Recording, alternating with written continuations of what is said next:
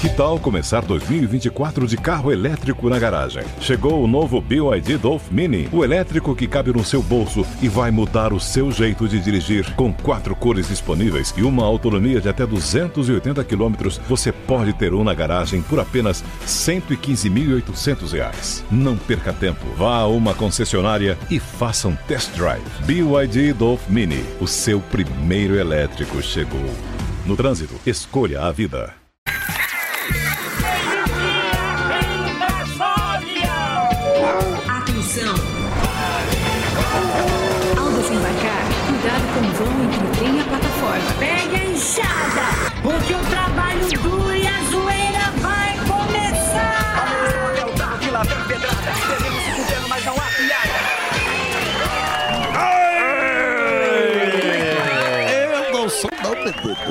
Boa tarde, minhas jujubinhas de giló. Tudo bem por aí? Começando mais um garboso pânico pelas estrondosas plataformas da Jovem Pan. Sejam bem-vindos ao programa mais feliz que o Samidana tirando fora com cabras. Esse é o Samidana, um homem apaixonado aqui. E começando aqui o programa, queria, quero agradecer a presença de todos aqui. Todos. Todos. Por gentileza. Obrigado, Os todos. participantes. E falar para nossa audiência, a gente começa com uma pequena satisfação. O Emílio não está aqui, mas eu garanto que está tudo bem maravilhoso Sim, boa. e perfeito com o vovô. Deu um migué. A gente tem que dar essa satisfação porque o, o Emílio saiu do hospital e veio direto trabalhar. Exato. Porque é um guerreiro. Sim.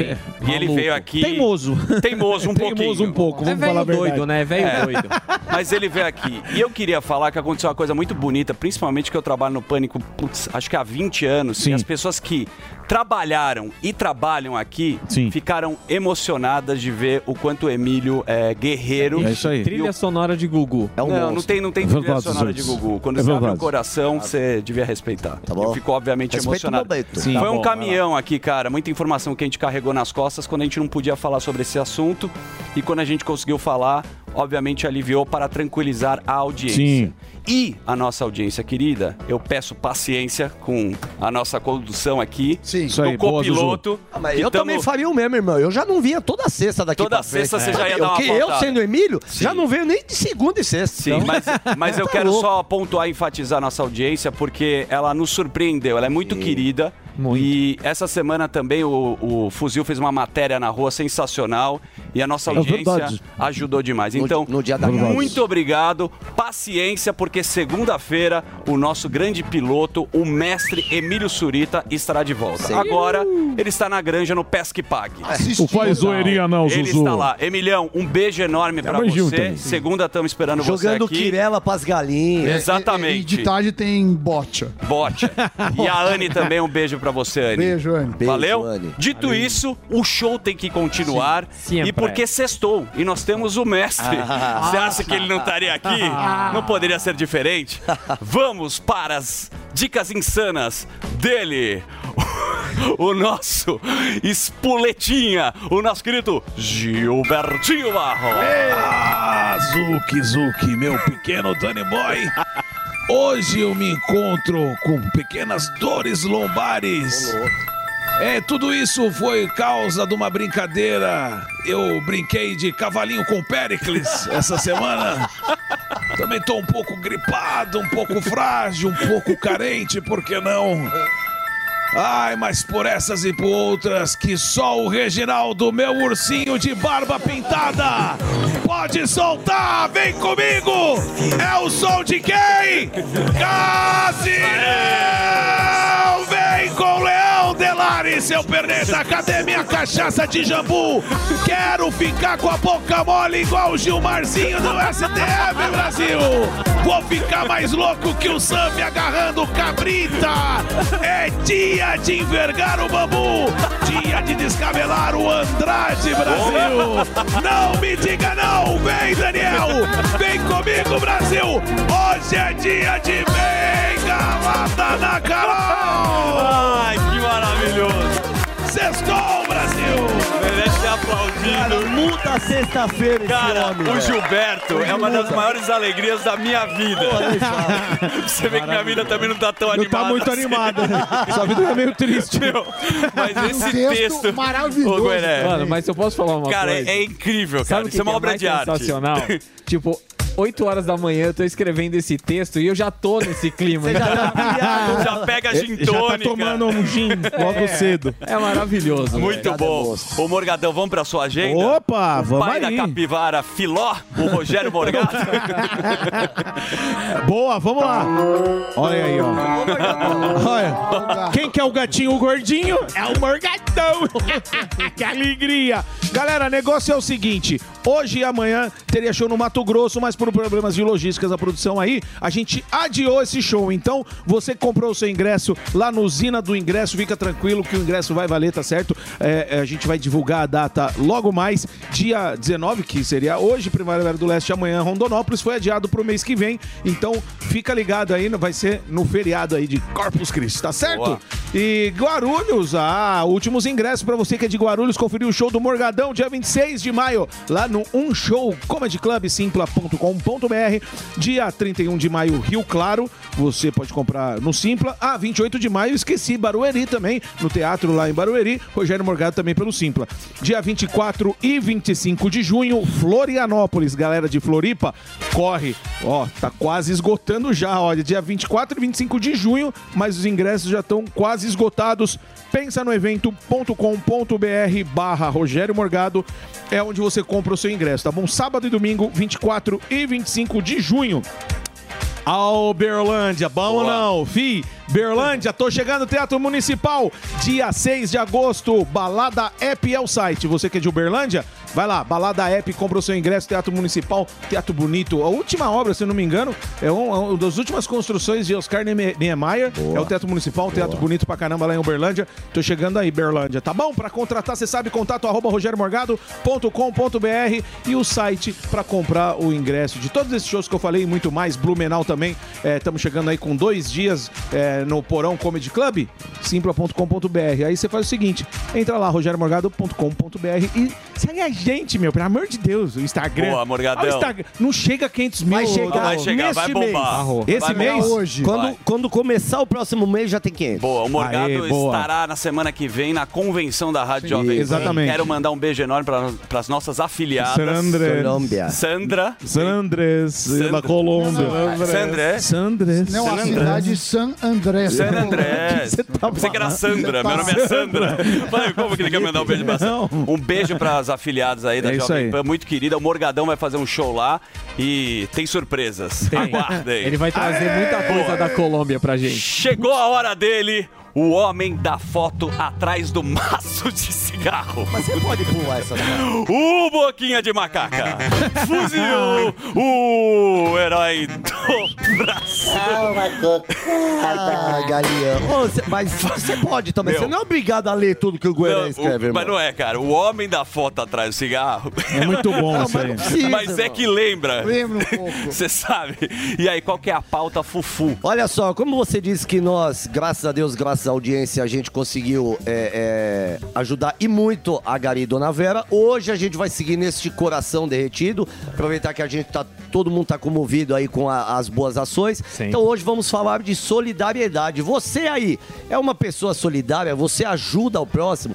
Você prefere ajudar as pessoas que você encontra ou as instituições? É, você já foi ajudado, porque não? Muitas das vezes as pessoas não nascem no estado Boa. de riqueza que estão, então de repente alguém pode ter te ajudado. E onde nós vamos estar com esse link? Aonde? Tia Dirce. Aí sim.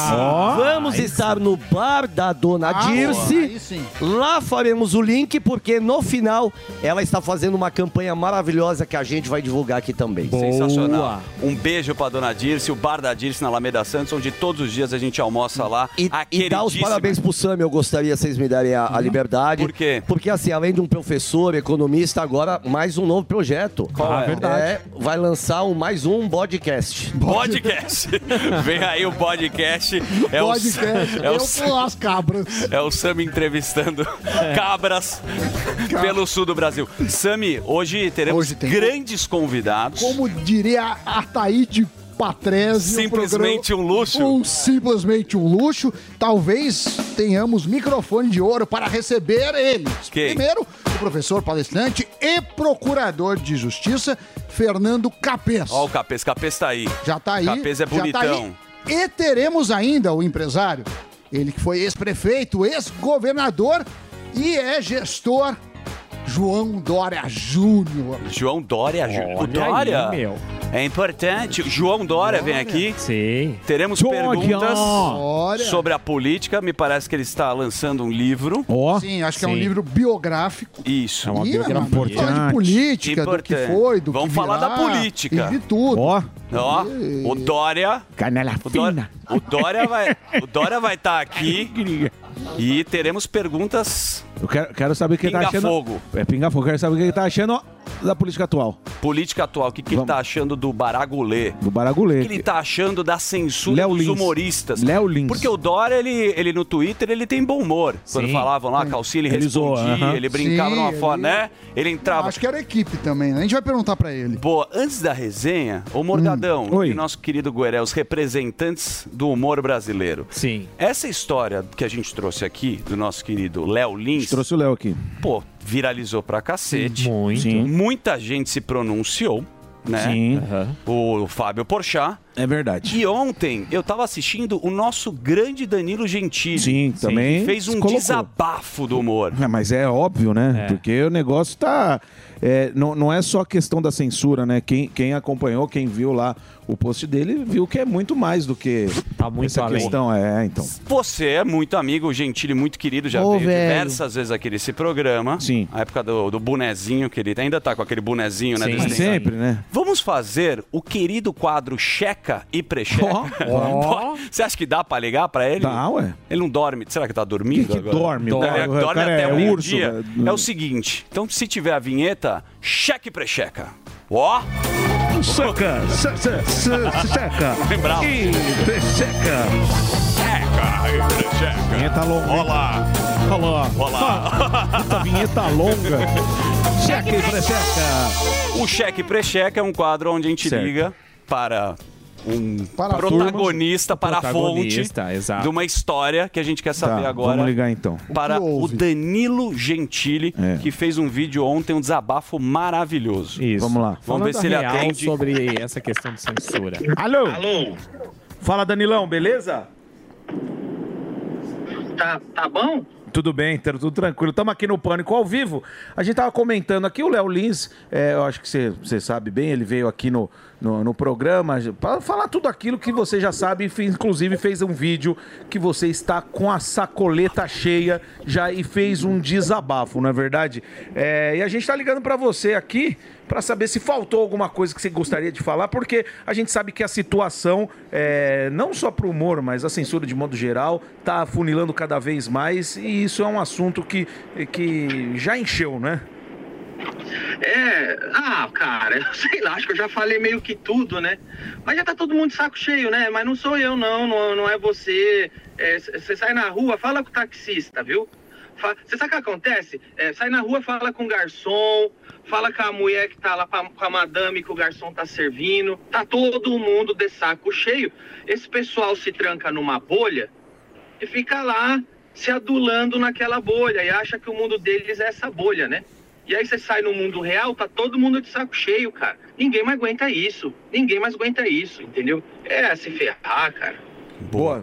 Ô Gentili, não sei se ele escuta daqui. Parabéns pelo seu vídeo, é o Zuckerman que eu vi você fazendo um desabafo, porque eu acho que muita gente vai se arrepender ou alguma hora vai bater na porta da pessoa, né? Porque começa com Vai. humorista e você acha, né, que tem, tem um núcleo. Se você faz parte aí, um representante, um dos primeiros caras a fazer stand-up no Brasil, Sim. Morgadão também aqui. O que, que você acha que por exemplo, você falou um pouco do Porchat lá, né? Da história do Porchat. Você acha que foi legal ele se pronunciar ou você acha que também agora ele quer agradar nessa história? Olha, eu, eu vou ser bem sincero com o Porchat. Eu acho, primeiro de tudo, aí, respondendo sua pergunta diretamente, eu achei que foi muito legal ele se pronunciar. Sim. Porque, porque de fato é o seguinte. Ele, ele se pronuncia e você vê como, como aquilo que eu disse que as pessoas ficam trancadas na bolha, né? A própria bolha que ele ficou tentando agradar e dar biscoito por anos está hoje chutando ele porque ele foi defender uma liberdade de expressão de um comediante. Verdade. Então você vê que nem o público, que o, o Porchat acho que nem conhece o público. O ca- o cara fica aí ajoelhado pra militância, querendo agradar militantezinho, e aí quando o bicho pega, os aí ele descobre que o público não tá interessado na comédia, o público tá interessado em ter um propagandista Exatamente. de agenda. Tá? Então o cara fica ali alimentando. E, e eu sempre fui muito claro. Eu não quero ser seguido, não quero que ninguém que goste de mim seja puxa-saco de político nenhum e nem que fique fazendo propaganda de agenda, porque eu sou um comediante, meu negócio é piada. Você quer piada, você- eu te ofereço o que você quer. Você, você, você quer outra coisa além disso, vai se catar. É isso né? aí. É, então, eu acho que esse é o problema. Agora, o Porchat é um cara assim que a gente começou junto, Sim. e a, a gente sempre teve assim, cara. Porra, você pega uns anos atrás, vai no, no Twitter aí que está tudo lá. Você pega 2008, 2009, 2010, 2012, tá eu, tá o Porchat, tá o Morgado, tá o Gregório zoando a Dilma. Verdade. Zoando o presidente. Aí, de repente, pra, a Beautiful People baixa a portaria que é proibido zoar a agenda A, B ou C. Sim. Aí esses caras, pra ficar bem na rodinha, começa a jogar o colega, o amigo que ele conhece na fogueira, Exatamente. pra ele ficar bem na rodinha. É aí, aí a hora que acontece um negócio desse, o cara vai lá tentar, é igual a tartaruga, tenta pôr a cabeça pra fora, toma paulada do próprio público que ficou dando biscoito. Então as pessoas têm que acordar, esses comediantes têm que acordar, eles são inimigos da comédia. Vocês estão alimentando inimigos da comédia. É isso aí.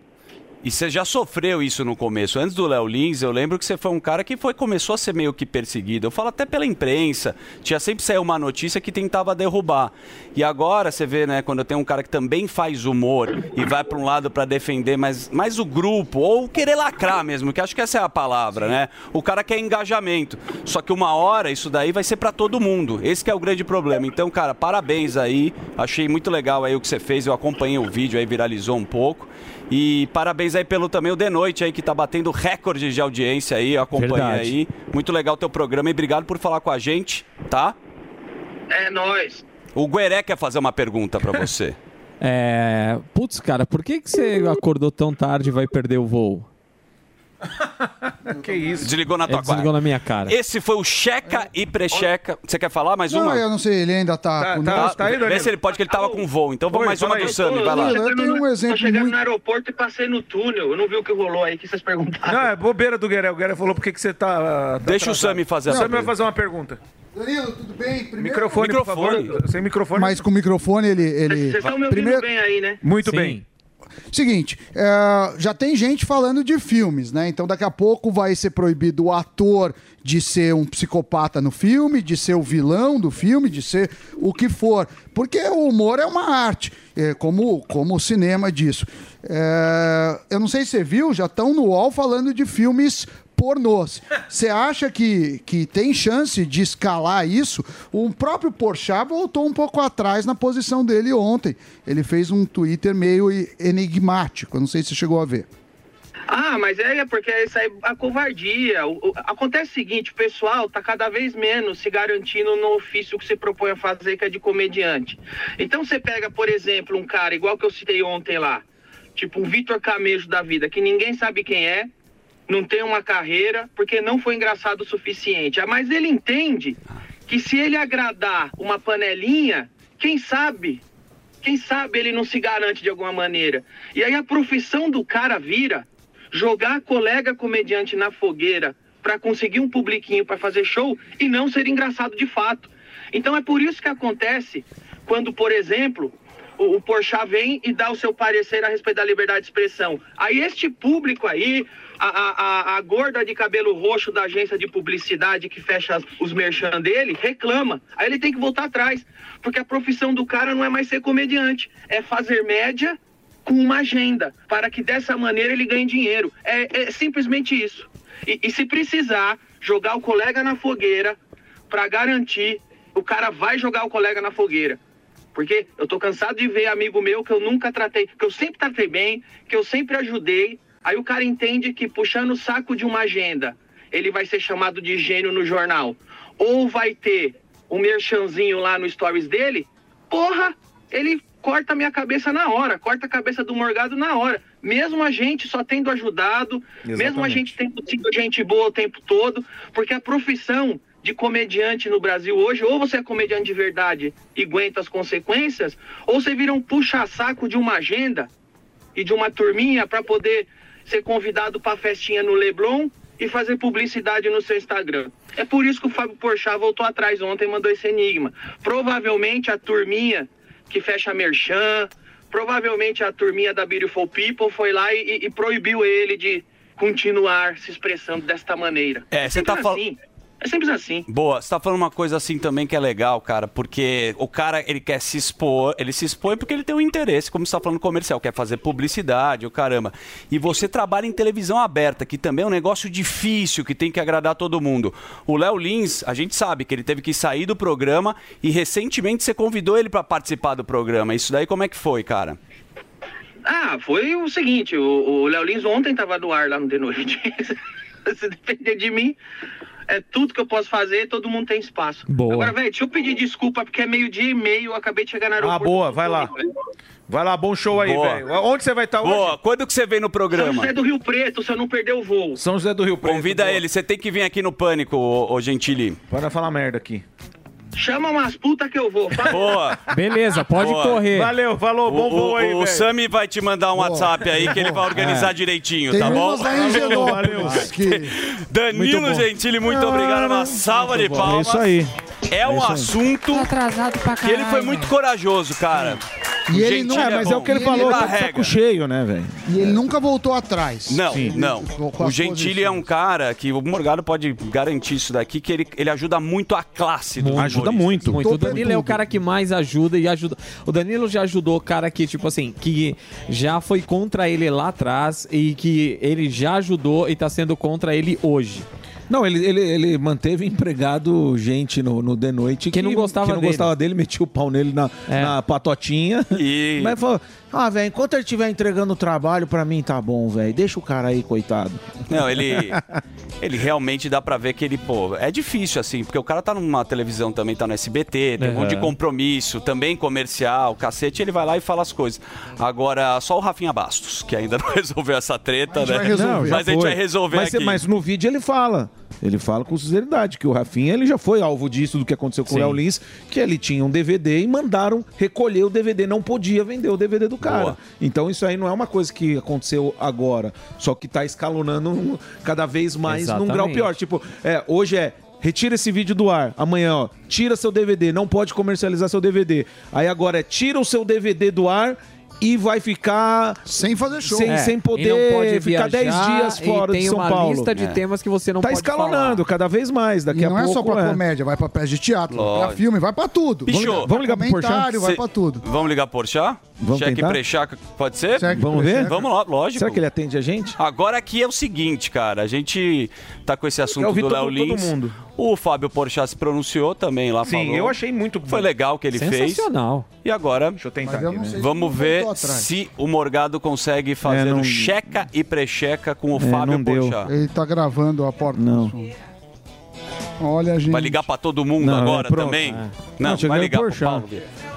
Não. Léo Lins? O Léo já veio aqui. Pô, é o seguinte, cara. A gente tá do lado aí do Léo, aí força aí pra todo mundo aí do humor, né, Sami? Do humor. Exatamente. A gente gosta da graça, Da graça e jamais vão calar a risada de um palhaço, certo? É, Vamos não sei. fazer. Isso eu já não Isso eu não sei. sei. Tem pa- o palhaço atim A espirro. gente tenta. Vamos seguir? Vamos seguir. Vamos ligar pro. Patati e Patatá, ver se já afetou eles já. Não, chega. Vamos então seguir com o nosso Ah, querido sim. Samidana. A- aliás, ontem você fez um lindíssimo show, eu não pude ir porque eu estava em comemorações do meu 44º aniversário, mas eu vi Obrigado. no... 44. Barbicha com o Maurício Barbicha, Meirelles estava muito lotou, legal. Caramba. Lotou, Lotou, graças hein? a Deus. Bombou. Mas a gente quer saber das notícias agora. Pode jogar a vinhetinha? Ah, pode. Você deixa? Ah, vamos lá. Então vamos lá. Su! Olha aí. Sussu! Olha, olha, olha, olha, olha, olha, olha. Sami e Dani, Sami e Dani. Dani, Vamos agora ficar informado aqui com o nosso querido Sami, que está apaixonado. Ah, um beijo para a dona Pati, está nos Nossa, assistindo. um verdadeiro chupa-cabras. Olha lá. Vai, Sami, notícia. Vamos lá, vamos lá. Sem Malhando naturalmente. Um homem fica nu e briga com colegas de academia antes de ser preso nos Estados Unidos. Em seguida, o homem foi expulso da academia por uma equipe de funcionários. Na rua, ele acabou brigando com outras pessoas, incluindo um cadeirante. Só que Cara, tudo calma- isso, calma ele tava peladão fazendo os exercícios. Você nunca fez um. Você sabe que tem uma academia agora, tá na moda, Tá, malhar tem. pelado. Tem não, um eu, yoga. eu não, não tô nessa moda. Você nunca fez hot yoga? Eu vou te levar no hot yoga. Hot Yoga também. tem um documentário. o cara do Hot Yoga acho que foi pro Chilindró, Começou assim. Mas o cara vai malhar pelado. Ah, pra dar uma Depois arejada. ele bate em todo mundo. É um xarope Chega, bateu no cadeirante. Não, aí cara. não, né? Tem- Esse é o limite da. Parece que deu uma bengalada. Do pelado. Você tá louco. Não pode, né? Não, Se olha lá. comporte. Você já malhou é cara- pelado? Não, jamais. Mas eu gosto de dormir pelado. Ah, dormir pelado. Com talquinho mentolado. Com o ruivinho de lado aqui, ó. Aquele, aquele meu saco Lalas que eu tenho. Lembra do Lalas? Muito bom. Por falar Ele precisa largado. descansar. Largados e pelados. Largados e zebalos a gente É, vai é passar. zelados e pelados. Vai, próximo. Muito bem. E por falar nisso, tem um passeio à vontade. Uma mulher não identificada foi detida na Avenida Atlântica, em Balneário Camboriú, após sair na rua com os seios à mostra, ou seja, pelada. topless. Ó. Parece que ela resolveu passear Olha, com tá- seus doguinhos, fazendo um belo exercício. Muito bonita. E, e ela é, parece muito bela, parece o- uma modelo, talvez, não sei. Mas ela não pode. Isso não pode, é uma afronta à sociedade, a lei brasileira proíbe, então ela foi detida. É que topless, o É. Morgado É, que. é, Só pra eu é, entender. eu quase fui preso também, porque uma vez eu tava sem camisa, aí acharam que eu tava fazendo topless. Falaram assim, ah, esse maluco aí trabalha no Twitter lá. É. Essa maluca aí. Acharam que era gorda Acharam que era Era gorda, é. brusqueta. Ô, mas só, antes, antes de se prosseguir, Fala. só mandar um abraço pro Stablish que tá ouvindo a gente aqui. Mandou um Stablish? salve.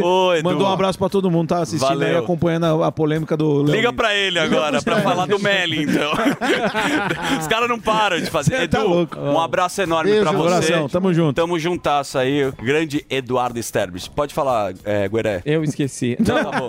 Na verdade, o que eu ia perguntar, que a mulher ela foi presa tal, ela foi presa porque ela tava fazendo topless ou porque ela tava passeando com pitbull sem focinho? Eu acho que era do Pitbull. Não, acho que foi pelo topless e também Ah, porque tá. os cachorros estavam fazendo topless também. Putz, é, não, e o cachorro Não, que topless. É, Esse na é Europa. Você Não, que foi. Não, quem, Ibiza é um Mykonos. Aliás, os homens também usam uma, uma tanga meio atochadinha. Sério? Com, E é uma delícia. Os italianos gostam. Posso fazer um break? Com as ovinhas. Lógico, Posso? lógico. Tô falando pela Paulinha aqui que ela pediu. Tá bom. Então um break para a nossa rede de rádio da Jovem Pan muito querida e daqui a pouco a gente está de volta aqui na Jovem Pan. Profetizou, ganhou, sacou e a cotação não tem outro igual. Profetizou, ganhou, sacou, saque imediato via Pix bem legal. Profetizou, ganhou, sacou, ai, então deu jogo na Bet Nacional. Profetizar é bom, fazer um saque via Pix é bom demais. Então segue a visão do profeta, que a cotação da Bet Nacional é sem igual. Você ouve a melhor rádio. Jovem Pan. This is number one. A melhor música.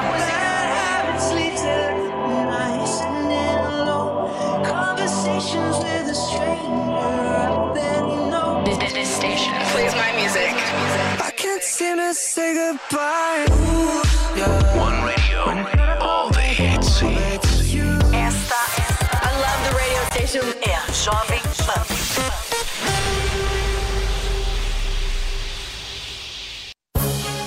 E se eu te disser que existe uma grande oportunidade para você faturar no mundo digital? Não precisa de seguidores nem de experiência. O curso Empreendedor Digital vai te ensinar em sete módulos todas as ferramentas para trabalhar ou como afiliado ou como criador de produtos digitais. E não importa a sua profissão, você pode monetizar seu conhecimento. Garanta essa oportunidade. Acesse agora niucursos.com.br e se inscreva.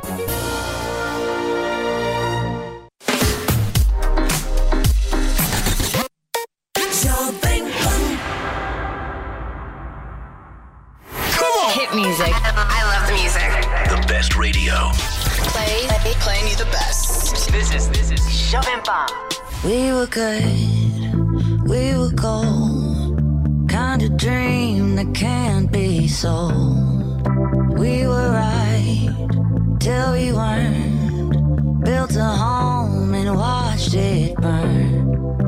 Mm, I didn't wanna leave you, I didn't wanna lie. Started to cry.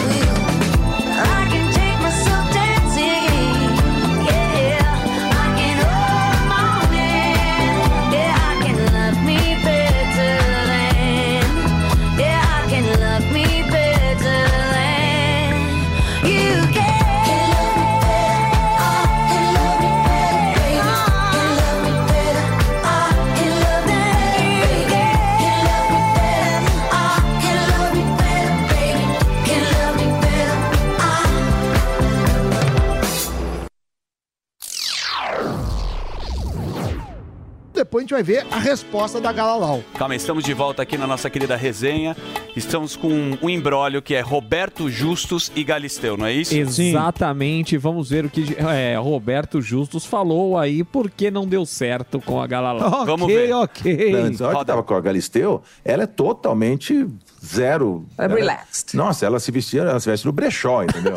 Isso. Zero Ah, eu patricinha. também. É, e, ela, e outra coisa, ela É, fumava cigarro, né? Porque eu sou super contra isso, entendeu? Então, são coisas que eu não, não dava. Eu tentei fazer ela parar, não consegui. entendeu? Engraçado, esse negócio de cigarro é uma coisa que pega, né? Eu também não conseguiria eu não, namorar eu com não Eu também com não consigo. fumante. Com fumante é impossível. também não gosto. Hoje em dia já Verdade. tem menos isso, as pessoas já não... Não, agora eles fumam, fumam aquele negócio eletrônico, eu acho é horrível aquilo. Também também. odeio É, aquilo, é. gente. Tá certo. Não, calma lá. Primeiro brechó, brechó é maravilhoso. Eu Roupas adoro. fantásticas. Dani Brechó. Sim. Dani Não vejo- Brechó. não vejo problema. Brechó. Né? Também não veio problema Não aí. entendi. Eu achei até um mérito. Fumar um bastonete de tabaco, aí às já- vezes dá um bafo. Isso tudo bem. Mas eu posso fazer uma colocação? A Jimenez falou que também não gosta de gente que fuma. Ela teve um filho com Mick Jagger. É. Mas não é esse cigarro. Não, mas ele fuma todos os cigarros. Ele fuma o Kate Richard. Meu Deus, velho. Mas, Mas teve a resposta. mas a Galisteu, ela deu uma resposta com elegância. Bem humorada. Com humor e ironia. Mostra a Galisteu. Hello, Mushen. Cadê a Galisteu? Gratuito. Ô, Tid, Hum, traz aquelas minhas roupas de brechó, por favor. cadê a roupa de brechó? Essa ou essa? Chanel. Essa aqui é de brechó? Você só tem roupa de brechó. Ah, vai, vai, vai, vai. Calma, não fica nervosa com um cigarrinho aqui, ó. Eu tô parei de fumar há mais de 10 anos, eu, hein? E esse cinzeiro aqui, gente? pra que esse cinzeiro? Ai, virou porta-joia de brechó. boa. Muito bom. Sensacional. Foi boa, né? Foi boa, boa, Humor, com elegância, uma pi- uma alfinetadinha de galera. Sim. Sabe o que, que é muito bom também? O quê? O Donato. Donato, da show. Grande Donatão. Fala, Donatão. Tarde, Brasil! É um cara alegre. Pô, muito alegre, É cara. um cara cabeludo. Cabeludo, cara, eu tenho a honra de só, de só falar de produto maravilhoso, produto que que a galera dá depoimento bom. E o Hervik é um produto Show. que é maravilhoso, cara. O, o Hervik é um produto que devolve a autoestima pro homem. É, eu sei que o Otávio ele tem uma, uma técnica pra falar sobre o produto que é maravilhosa. Hoje eu não quero ficar explicando o que o Hervik Aí faz. sim. Eu quero falar com você, meu amigo, que por conta de queda de cabelo, por conta da calvície, começou a perder a autoestima. Você que começou a buscar alternativas, já fez tratamento de tudo que é jeito para nascer cabelo e não funcionou. Eu quero que você entenda a importância do Hervik na vida de alguns homens. Por quê? Por conta da nanotecnologia, o, o Hervik ele consegue penetrar profundamente naquele bulbo preguiçoso. Sabe aquele bulbo que deixou de produzir o fiozinho de cabelo?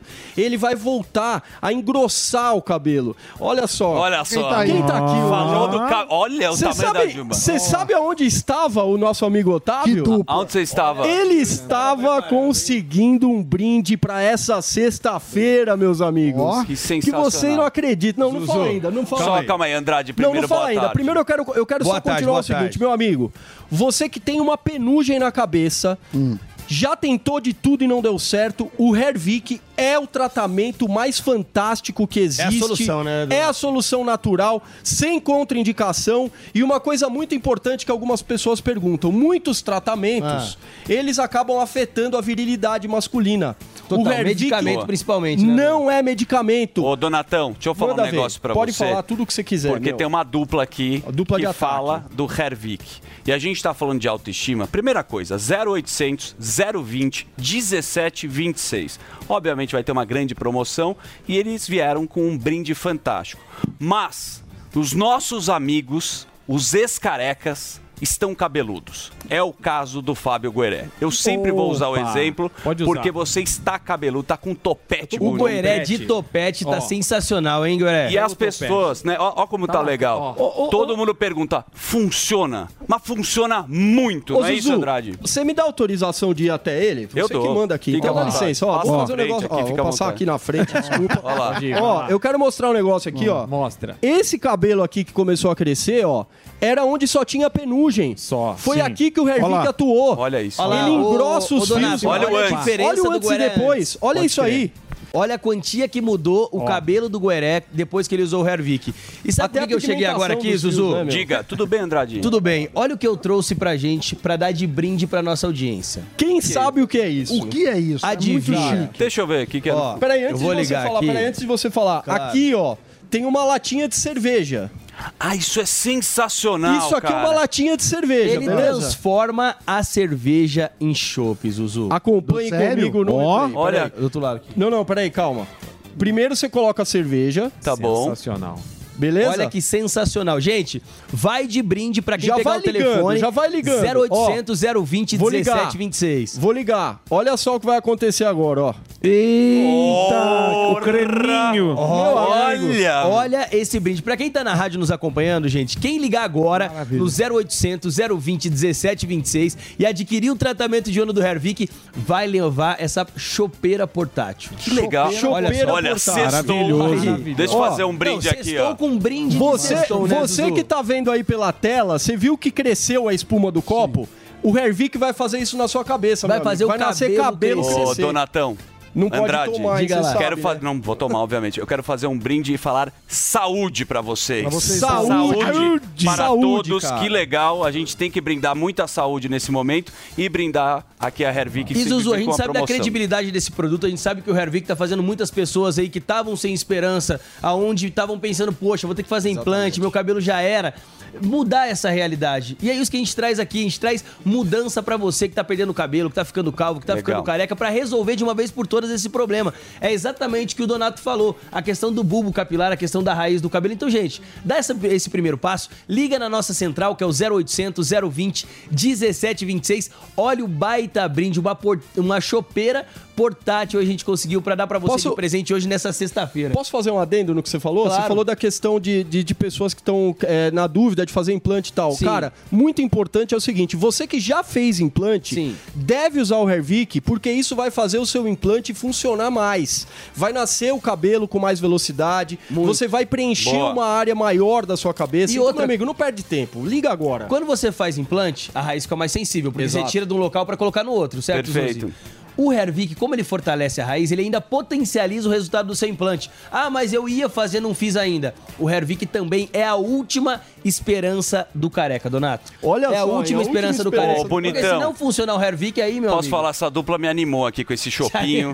Gostei muito do brinde. Você já mas, viu essa chopeira portátil, Cara, eu tinha não visto por. Isso é muito legal. Olha Ó, que legal. Você coloca é na- em cima da cerveja. Olha que bacana isso daqui. Além que você vai ficar cabeludo e vai brindar com seus amigos a vida. Deixa eu falar uma coisa. Temos uma promoção também. Temos. Ah, lógico. Ó, então eu vou fazer o seguinte, Zuzu. Vai lá, manda bala. A chopeira portátil hoje é pra todo mundo que pegar Legal. o telefone, ligar no 0800 020 1726 e adquirir o tratamento de ano.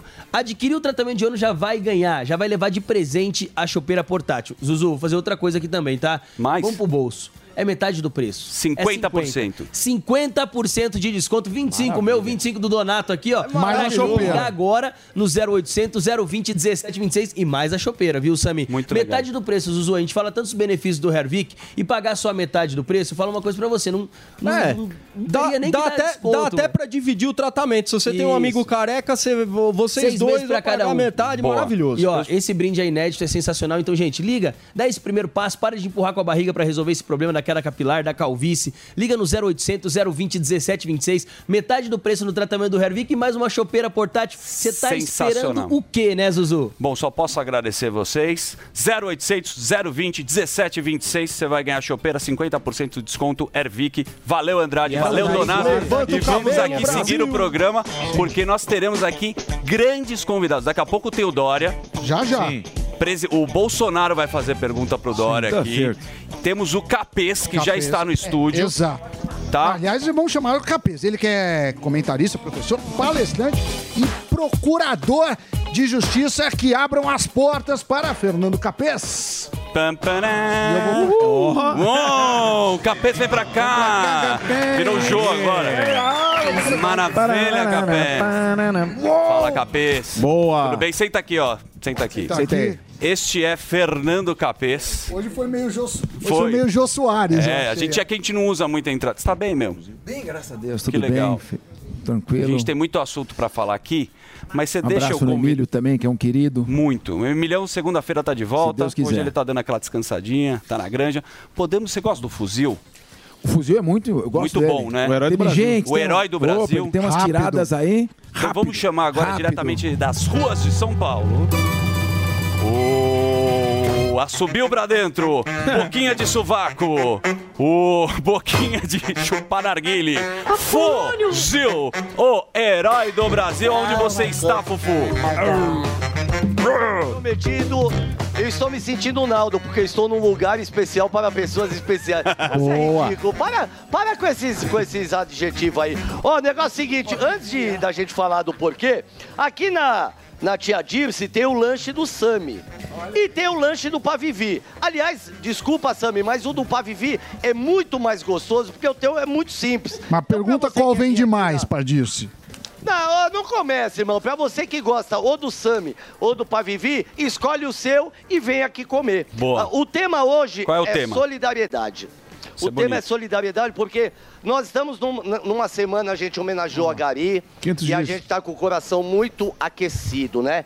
Eu tô com um rapaz muito, muito bonito aqui Crepúsculo. do meu lado. Seu nome? Vinícius. Vinícius, o Sami falou que você parece o ator do Crepúsculo. Eu discordo, tá? Ok, ok. Você também acha que não tem nada a ver, né? Depende qual, né? É, porque tem, tem vários, o Sami não sabia falar. Bom, o assunto é solidariedade e a pergunta é: você é uma pessoa solidária? Você é uma pessoa que ajuda quando você vê algum necessitado na rua e tal? Sim, sim. Eu sou uma pessoa solidária. Geralmente eu não dou, não tenho o costume de dar esmola na rua, né, devido às N questões, mas eu sou solidário sim. Porque tem gente que prefere dar numa instituição física, né? E outros preferem dar para as pessoas que encontram na rua. Você tem alguma preferência por questões de confiança ou não? Por ser evangélico, eu já tenho o costume de dar a contribuição, né, a oferta na igreja. Então ali é repartido depois na obra de caridade que tem dentro da igreja. Pô, aí falando em solidariedade, você não vai ficar chateado se eu pegar uma batata na rua. Ih, que folgado. Cadê a Dirce, Cadê fuzil? a Dirce? Tia Dirce, tia Dirce, tá aqui, vem cá, meu amor. Jesus. A, ba- a batata tá quentinha, Engole, vem cá, meu velho. amor. A Dirce aí, a nossa O- queridíssima. Grande Dirce. A nossa chefe. Sabe o que o, o, o Daniel Zuckerman tava falando? Se eu cuspir a batata na senhora, só me desculpa. Que ele vai preparar uma matéria que ele vai levar a senhora e o Sami numa praia de nudismo. Você aceita. Dirce? Ó! Eu vou. Mas mesmo Vai. com o Sami? Mesmo com o Sami. Então vamos, calma aí, cara. Não, de jeito Isso nenhum. daí vai ser épico. Pera aí, pô. Um beijo na Dirce. vai levar Tambaba umas- Tia Dirce, tia 2023. E vai uma senhora de A gente vai Higienópolis falar. também. A, a- a gente vai falar já já dessa campanha maravilhosa da senhora. Eu só vou pegar mais uma pessoa que hoje tem o. Aliás, tem o Capês. Tá lotado, e hein? Tem o João Dória aí. É, vo- ah, não, aqui é sem piloto. O Badadice aqui é maravilhoso. Eu vou sentar do lado desse meu Harry amigo aqui, Potter. ó. Deu 30,90 mais 7 reais, 37,90 deu sua conta aqui. É, o seu nome? Vitor. Vitor, me diz uma coisa. Você é uma pessoa solidária, Vitão? Olha, eu particularmente acho que eu poderia ser mais, mas a minha família é bastante. Meu pai ajuda instituições de caridade bastante. Eu pretendo, quando eu começar a ganhar mais dinheiro, né, ser que nem ele. Boa, Harry Ah, Isso é Potter. uma coisa legal. Você, você assim, a- apesar de você poder usar sua varinha e transformar tudo do que você quer na, na hora que você quer, mas você pelo menos já teve essa autocrítica. Eu poderia ser mais solidário. Você acha em que sentido você poderia melhorar? Ah, eu acredito que agora eu estagio, né, aqui no escritório aqui do lado, comecei a ganhar um dinheiro, eu acho que eu poderia ajudar mais instituições de caridade nesse momento. Boa, mas eu vou te dar uma, uma saída e uma dica para de repente você que está com pouca grana, mas você tem uma coisa muito valiosa na sua casa. O quê? Aqui, ó.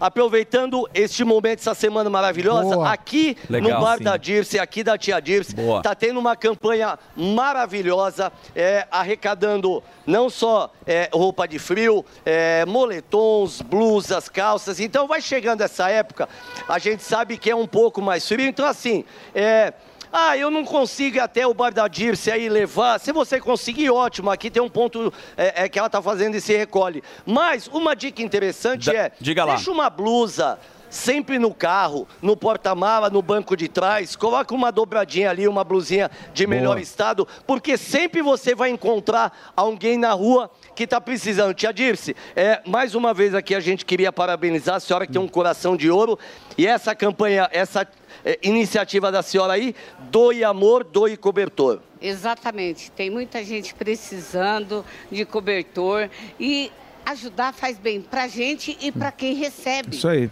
Pode Boa. ser cobertor velho, sapato, tênis. Eu vejo muita gente, eu venho muito cedo trabalhar e eu vejo muita gente na rua, senhores de idade precisando. Doar faz bem, tá? Quem puder doar, vem aqui, Boa. a caixa está aqui. Boa disso. A gente vai entregar. Às vezes você tem aquela roupa no guarda-roupa nova que você não usa, você pode doar. Quem receber vai ficar muito feliz. Que coisa bonita. Ah, é a tia Dirce. Essa é a tia Dirce. Essa é, é o nosso anjo que há tantos anos vocês aí é, é, já já E conheciam. um detalhe, então, assim, Fuzil. Boa. Diga, amor. a tia Dirce, a tia Dirce, ela fala melhor do que a Patrícia Poeta, na Fala. minha sincera opinião. Não, e o Zuzu também faz campanha Zuzu Agasalha. Boa. Mas muito mais. Então a gente encerra. É, eu fico com meu coração aquecido porque tenho você na minha vida, Dani. Boa. Mas aqui no Bar da Dirce, doe amor, doe cobertor, faça a sua parte Boa, nesse Fufu. trabalho maravilhoso. Foi linda a Tá matéria, bom, meu viu? Você pode encerrar aqui, ficou muito séria a matéria, Encerra muito com o Zema bonita. lá atrás Não, almoçando. encerra com a Dirce dançando forró aí. Vai lá. Peraí, já, já disse? Vamos dançar um Vai Lacraia? Vai lá. Regi, bota um Vai Lacraia aí. A gente ama de boa, Dirce. É. Esse é o Fuzil, o herói do Brasil. Boquinha de siri. Que beleza. Agasalha, continua a campanha hebraica. Tu não faz gracinha, que é o momento que a gente tem É, que faz apresentar nosso convidado aqui. Pode Não, mas fazer. ele é um Pode fazer? bem-humorado. Pode. Pode, Capês, pode e aí, Capês? Tudo Como é bem, que, você manda aí, meu? Tá bom, Dani. Tá bem? Você sabe que Graças o Capês, ele vai no estúdio Beca cortar o cabelo. Sim, lá é muito bom. Ter uma massagem maravilhosa lá. Vou te indicar. Sim. É boa, Uma é? massagem terapêutica, obviamente. Terapêutica, né? Sim, o Sam me adora. Um final que o Zuzu é surpreendido. Sempre. Deixa eu falar uma coisa. Você é um cara aí que trabalha com, a justiça. E esse negócio do Dalanha tá muito E esquisito. do Léo Lins também. E do Léo. Não, tudo bem. Vamos organizar primeiro. O Dallagnol, não é possível que vai passar essa história e daqui a pouco vão pegar o Sérgio Moro. Que, que pé que tá, meu? Não, ali é o seguinte, precisa entender o que aconteceu. né? O, a lei da ficha limpa diz o seguinte: quem é juiz ou promotor e quer sair candidato, não pode ser demitido com- como punição ou aposentado compulsoriamente como punição. Então, ele estava respondendo a 15 investigações preliminares. Bobagem. Coisas que várias representações tinham entrado contra ele, coisas que jamais levariam ele a perder o cargo ou a ser aposentado. Pequenas coisas, mas eram muitas. Então, a quantidade queria fazer qualidade. Então, tinha 15 investigações. Se uma dessas investigações virasse processo administrativo lá dentro, processo administrativo, ele não poderia sair candidato. Certo. Então Mas o que ele, foi no fez? TRE, né? Então, então, o que ele não, ele não, isso estou falando corregedoria do Ministério Público. Na corregedoria. Ele pediu exoneração antes dos- das investigações que eram bobagem, 15 coisas menores, virarem processo administrativo.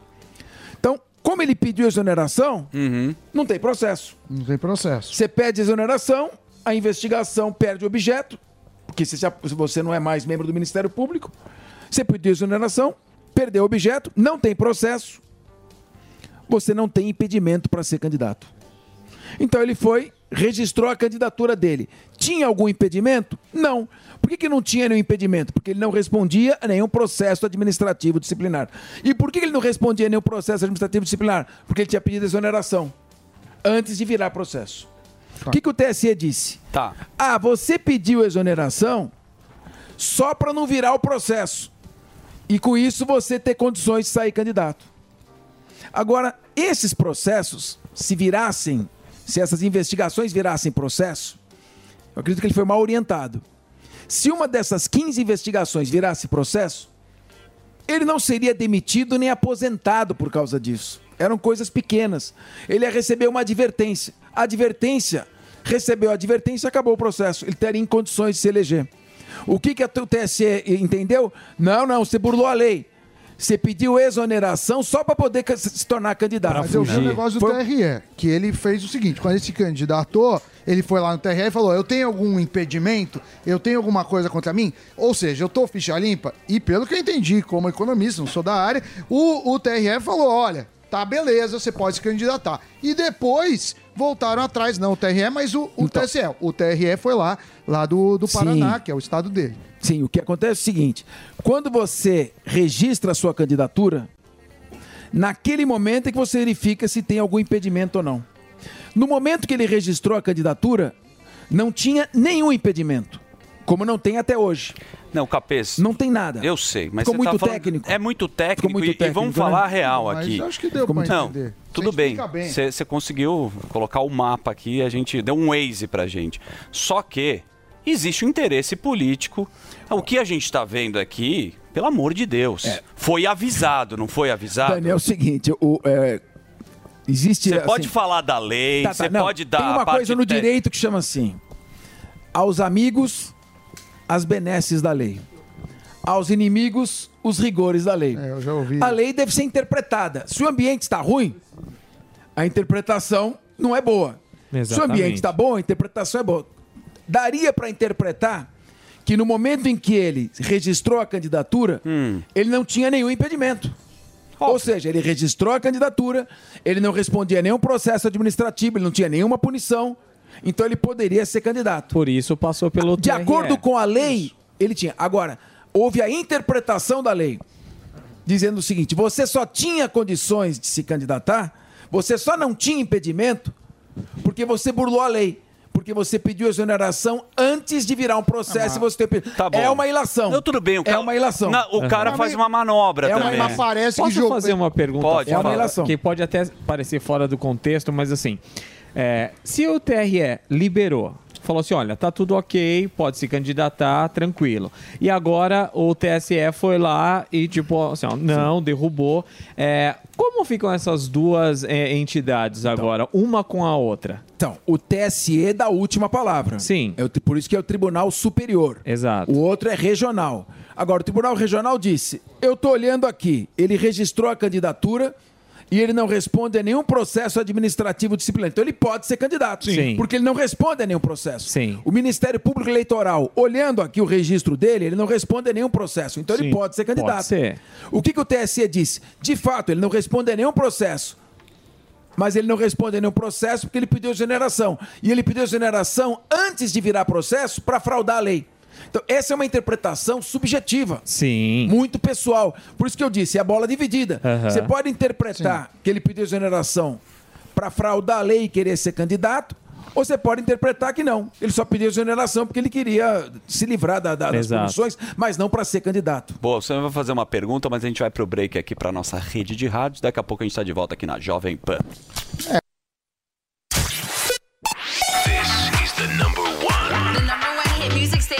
A melhor rádio. A melhor música. My music. My station. Benny. Supernova. Harry Styles. Nathan Ivas. Dua Lipa. Todo dia. Music. Toda hora. Esta é a minha rádio.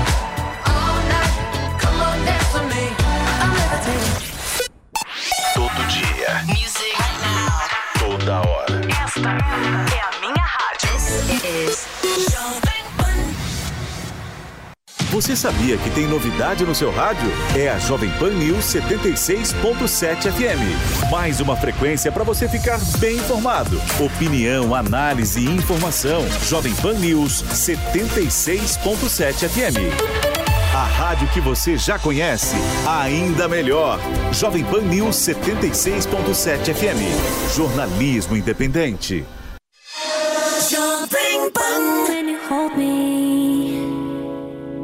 There's a place I go. It's a different high. Oh no.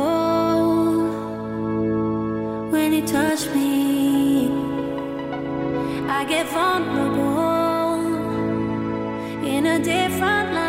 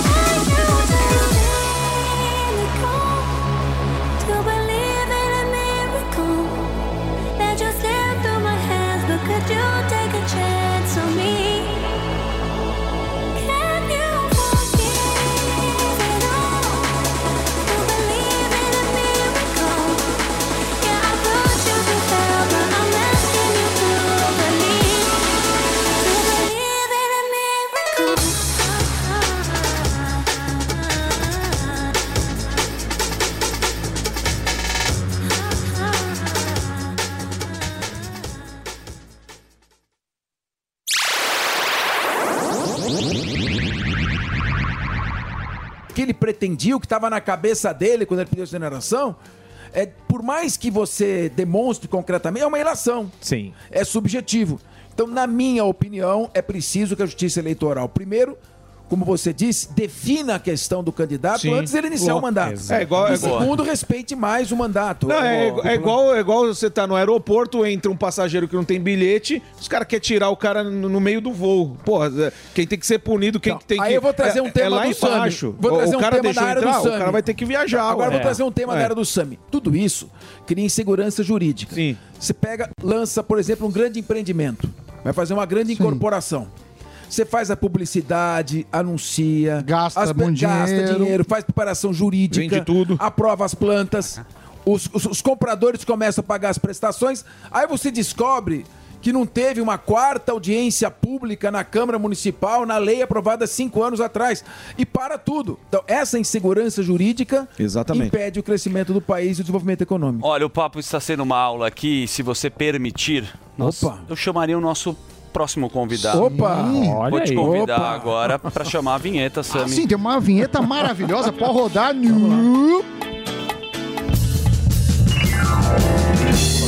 No programa de hoje, teremos dose dupla. Já peguei o esquema aqui, velho. Pode me aí, botozinha. Um é procurador de justiça, professor, palestrante e comentarista. Mr. Bolsonaro continues weakening the health protocols. Além de um gestor, empresário, ex-prefeito e ex-governador de São Paulo, o sempre e bem alinhado João Dória Júnior. Nossa, indo no metrô. Que beleza, hein? Importante. Fala, Dória, tudo bem, cara? Beleza? Seja bem-vindo.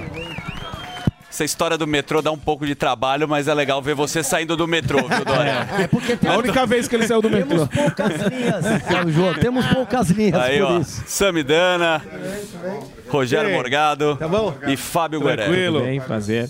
Ó, Fala, Dória. na mão. É noite, que alegria.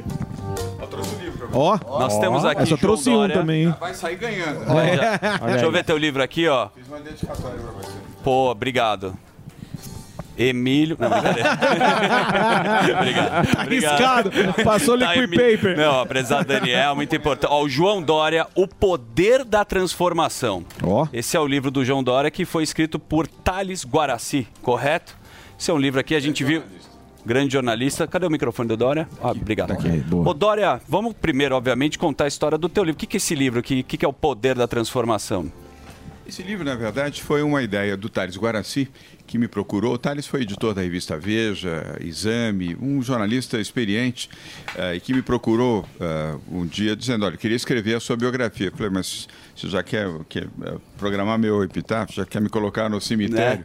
Aí ele deu risada e falou, não, acho que eh, vale pela história que você teve na vida privada e na vida pública. Aí eu concordei. Ele fez quatro meses de consulta, pesquisa. O Capês, inclusive, foi entrevistado por ele. Eh, e aí ele realizou esse livro que conta um pouco da minha história. Ao longo da vida privada, 45 anos de, de vida privada, a minha vida pregressa com meu pai, com minha mãe, eu já perdi meu pai perdi minha mãe, e também, em especial, o período da política, seis anos na vida pública, como prefeito de São Paulo e como governador do estado de São Paulo. Legal, uma biografia aqui bacana. Eu acho que no começo da tua história, você foi. Você começou meio como office boy, né? Foi o seu Verdade. primeiro emprego, não foi? Foi meu primeiro emprego. Aliás, aqui do lado, na Joaquim Eugênio de Lima com a Alameda Santos. A poucos passos de onde a gente está agora. Muitas aqui. obras lá agora. Na- é, tem um prédio. Nossa, é, tá muitas obras. É, e tem um prédio enorme lá. A agência era Standard Ogilvy e ficava exatamente em frente aonde hoje é o prédio aqui da Rádio Jovem Pan. Comecei com office boy. Você foi Ah, cara de como pau. Teu boy. pai trabalhou lá e você falou: Ó, meu pai trabalhou aqui. Você- É, e foi- era- não foi isso? Você conhece a história, foi exatamente isso, ah, Daniel, porque ah, eu precisava do emprego, ah, meu pai estava no exílio, minha mãe tinha voltado com, comigo e com meu irmão Raul, muita dificuldade, nós tínhamos dificuldade para pagar a conta de luz, muitas vezes ficamos sem luz em casa, porque minha mãe não tinha dinheiro para pagar conta de luz, muitas vezes não comprava gás porque não tinha dinheiro para comprar gás, fazia ah, comida com álcool, né, na espiriteira. Ah, então eu tinha que buscar um emprego. Ah, agora onde? Eu não tinha experiência nenhuma, estava estudando. Ah, lembrei que meu pai tinha trabalhado nessa agência, falei, quem sabe alguém ali ainda Olá. lembra. E deu certo, porque eu fui nessa agência, foi o 14 endereço que eu fui, Capês. Eu já estava quase que desesperado, porque eu não conseguia nenhuma oportunidade. E ali um senhor chamado Maurice Cohen, ele já faleceu, mas eu não vou esquecer Egípcio. nunca. Egípcio, exatamente ah, o judeu egípcio, um homem brilhante. Ele me disse, quando me recebeu, ah, ele foi gentil já em me receber, disse, olha, eu não conheci seu pai, mas conheci a história do seu pai. Ah, e se você é filho de alguém que eu conheci ah, a história e admirei, ah, eu acho que a gente pode ter uma oportunidade aqui para você. Não tenho agora. Show. Espera um pouquinho, talvez em uma, duas semanas tenha. E aí eu recebi uma mensagem, ah, aliás, eu recebi um telegrama, porque eu não tinha nem telefone em casa. Ele perguntou se tinha, eu falei, não tenho telefone em casa, a gente não tinha dinheiro nem para ter telefone. Aí recebi um telegrama e aí comecei como boy. Muito bom. Ó, deve ter muita história aqui do Dória, obviamente, né? Da vida dele, é uma biografia que me parece muito completa. Onde compra o livro? Tá na Amazon? Você tem na Amazon, você tem ah, em todos os Amazon. sites e tem também nas, ah, nas livrarias. Então tá aí o livro do Dória. Agora deixa eu fazer uma pergunta, aproveitando agora aqui. E política, meu? Tem que ter queixo duro, tem que aguentar pra caramba. Você desistiu da vida da política? Você não quer mais ir pra política? Eu fiz, eu não volto mais para a política, Daniel. Ah, o Capês, que está aqui ao meu lado, que é meu amigo, e, e, aliás foi nosso secretário ah, no governo de São Paulo, de defesa do consumidor, ah, ele sabe disso. Eu não tenho arrependimento, não tenho mágoa, não tenho ah, nenhuma situação, Sam, que me faça ah, ter qualquer mágoa ou mácula no período em que eu fui prefeito governador. Mas eu cumpri a minha missão. Participei ah, de cinco eleições, três ah, no PSDB, prévias do PSDB, e olha, prévias do PSDB é pior do que eleição de prefeito. Putz, duro pra chuva. Pancadaria é maior. Pancadaria danada. Ganhei ah, prévia para prefeito, prévia para governador, prévia para presidente, depois não levei, tem que fazer essa observação, ah, e venci duas eleições. Para a Prefeitura de São Paulo, venci o Fernando Haddad, que era prefeito, no primeiro turno, aliás, a única vez na história em que a eleição aqui foi ah, liquidada no primeiro turno, depois ah, venci também a eleição para o governo de São Paulo. E modéstia à parte, com uma boa equipe, boas pessoas, bom time, fizemos bons governos, tanto na prefeitura quanto no governo, Ah, deixamos um bom legado, compramos 124 milhões de doses da vacina, ajudamos a salvar brasileiros de São Paulo e do Brasil, entreguei o Rio Pinheiros despoluído depois de 62 anos, Ah, o Museu do Ipiranga, sete anos parado, colocamos mil escolas ah, públicas estaduais ah, de tempo integral. São Paulo tinha 216, hoje tem mais de 1.220 escolas ah, de tempo integral. Fizemos a nossa obrigação e não roubamos dinheiro público. Isso é importante. possível E fez, e fez alianças obrigação. também. Fez alianças que eu lembro no começo que tem coisa que dá certo, tem coisa que dá errado. Foi o Bolso Dória. Sei. Você lembra, Bolsonaro? Olha só, é, João Dória está aqui. Você Depois- lembra? Depois de muito tempo. A gente tem algumas. Eu, eu quero paz. Vocês viram o vídeo, eu quero é paz. Então eu estou aqui para ter a paz. A gente teve aí nossos problemas aí no passado, mas mais do que problemas. Você teve muita coisa boa com o meu nominho aí, tá certo? e que momento que você falou, chega de Bolsodória, vou caminhar sozinho, e você sabe, se deu mal. Eu tá queria certo? adicionar isso que tem uma entrevista no UOL, ah, feita há 10 meses, em que você fez uma declaração, Dória, que fala: Bolsonaro é mais danoso que o Lula. E você diz que se arrepende do apoio que não erraria duas vezes. E se você mantém é, é, essa frase, visto aí o que tem acontecido com o governo atual e com as políticas atuais do próprio Lula. Ia fazer uma de cada vez aí. Sam, ah, Vamos ter que são- não, respondo, respondo aos dois. Ah, eu não faço juízo sobre o passado. Aliás, a vida me ensinou a olhar para frente. Ah, eu, não, eu não ando com retrovisor. Então, não faço juízo sobre o passado. Ah, em relação a- ao atual governo, eu tenho que torcer pelo bem do Brasil. Eu sempre torci pelo bem do, do meu país, como torço pelo bem do governo de São Paulo e da prefeitura. Eu torço pelo Ricardo Nunes, para que ele seja um prefeito bem-sucedido. Torço para que o Tarcísio de Freitas seja um bom governador e torço para que o presidente Lula e seu governo governem bem o Brasil. Eu não estou do, do lado daqueles que querem o mal, querem o desastre, ah, querem o, o pior para estabelecer algum tipo de, de benefício. Ah, e, ademais, volto a repetir, como disse para o Daniel, sempre estou fora da política, fora de partidos e não vou voltar. Eu não estou vinculado a nenhum partido.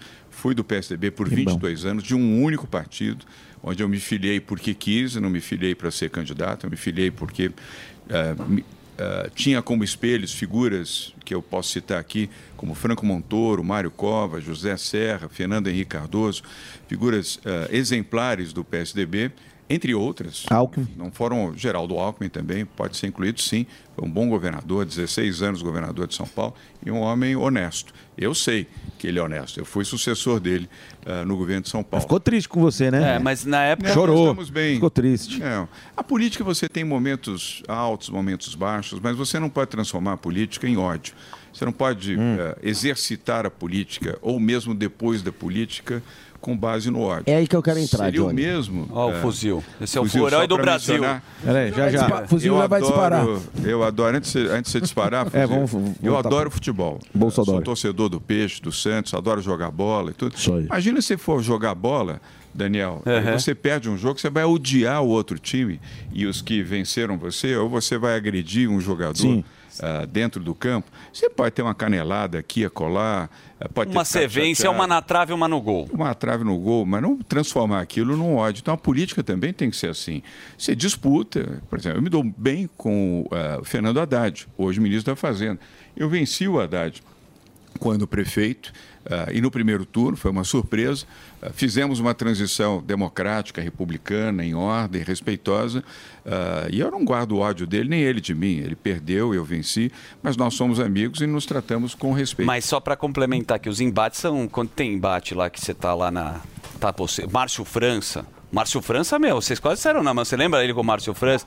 Né? O embate é bom. Chamou o Márcio França de gordinho, comeu uma empada, O né? senhor colocou Não, pera aí, encerrado. pô. Não falaram aí de mim aí, pô. Ah, do bolso. É, que Bolsonaro. o Bolsonaro. do- com o Bolsonaro. Fala, Tá certo, que eu quero deixar. Bolsonaro tem razão. Eu quero deixar claro, ô, Dória, que você se elegeu às minhas custas. E depois disso, compõe comigo, tudo bem, mas não conseguiu mais nada. É isso que eu queria saber. Boa, boa. Olha, só fazer uma observação, de novo, não quero voltar ao passado, mas eh, quem me elegeu foram os eleitores de São Paulo, tá? Não foi Bolsonaro. Cada um que depositou seu voto ali, eh, depositou sabendo em Mas, quem estava votando. mas ajudou. Mas, ó, é, o senhor deu encerrada a sua carreira política e não encerrou da forma que você queria. Porque é óbvio que você almejava a presidência, tanto é que você até abriu o aço falando, deixa eu constar aqui que me tiraram. Porém, você teve muito tempo para avaliar os erros. Os acertos é fácil. Aonde o senhor errou na política e na politicagem? Porque, na minha opinião, aquelas, aquelas transmissões que todo dia você ia, é, aquelas entrevistas e tal, coletiva, na época do Covid, aquilo eu acho que foi mais uma politicagem, por ideia até de alguns políticos, não sei. E o senhor errou, a minha opinião. Aonde o senhor acha que errou? Na política e na politicagem? Bom, Fuzil, eh, primeiro defender a vida, a saúde, a ciência não é politicagem e nem é erro. Eu tinha obrigação de fazer isso. Eu defendia a vida, defendia a vacina, defendia as medidas restritivas, ainda que eh, tendo consciência de que elas ah, me provocariam, capês, eh, uma perda de capital político, mas era necessário. São Paulo foi o primeiro estado do país a fazer a quarentena, primeiro estado do país a tornar obrigatório o uso de máscaras. Foi o estado que trouxe a vacina, trouxemos 124 milhões de doses da vacina para salvar não apenas as pessoas de São Paulo, os brasileiros do país. E salvamos, de acordo com os algoritmos da Universidade de São Paulo, da Faculdade de Medicina da USP, salvamos 450 mil vidas. Se não tivéssemos trazido a vacina e viabilizado a vacina no tempo em que fizemos, mais 450 mil pessoas estariam somando a este triste número de 702 mil pessoas que perderam a vida. Então, era importante que o governador de São Paulo pudesse conduzir e esclarecer a opinião pública, dado o fato de que, do outro lado, haviam pessoas ah, com fake news dizendo que era gripezinha, que era um resfriadozinho, que tinha que tomar cloroquina, que não podia tomar vacina, ou que se tomasse a vacina da China, Coronavac, ah, você ia ficar com deficiência, com paralisia, virar jacaré. Então, a minha obrigação era esclarecer, informar e fazer isso ah, com frequência, até porque os números ah, da incidência da Covid eram gigantescas. O, ah, o Capês estava lá conosco e sabe disso. Então, eu fiz o que tinha que ser feito. Ah, em todo procedimento, você tem acertos e tem erros. Dos erros, você traz as grandes lições, Fuzil.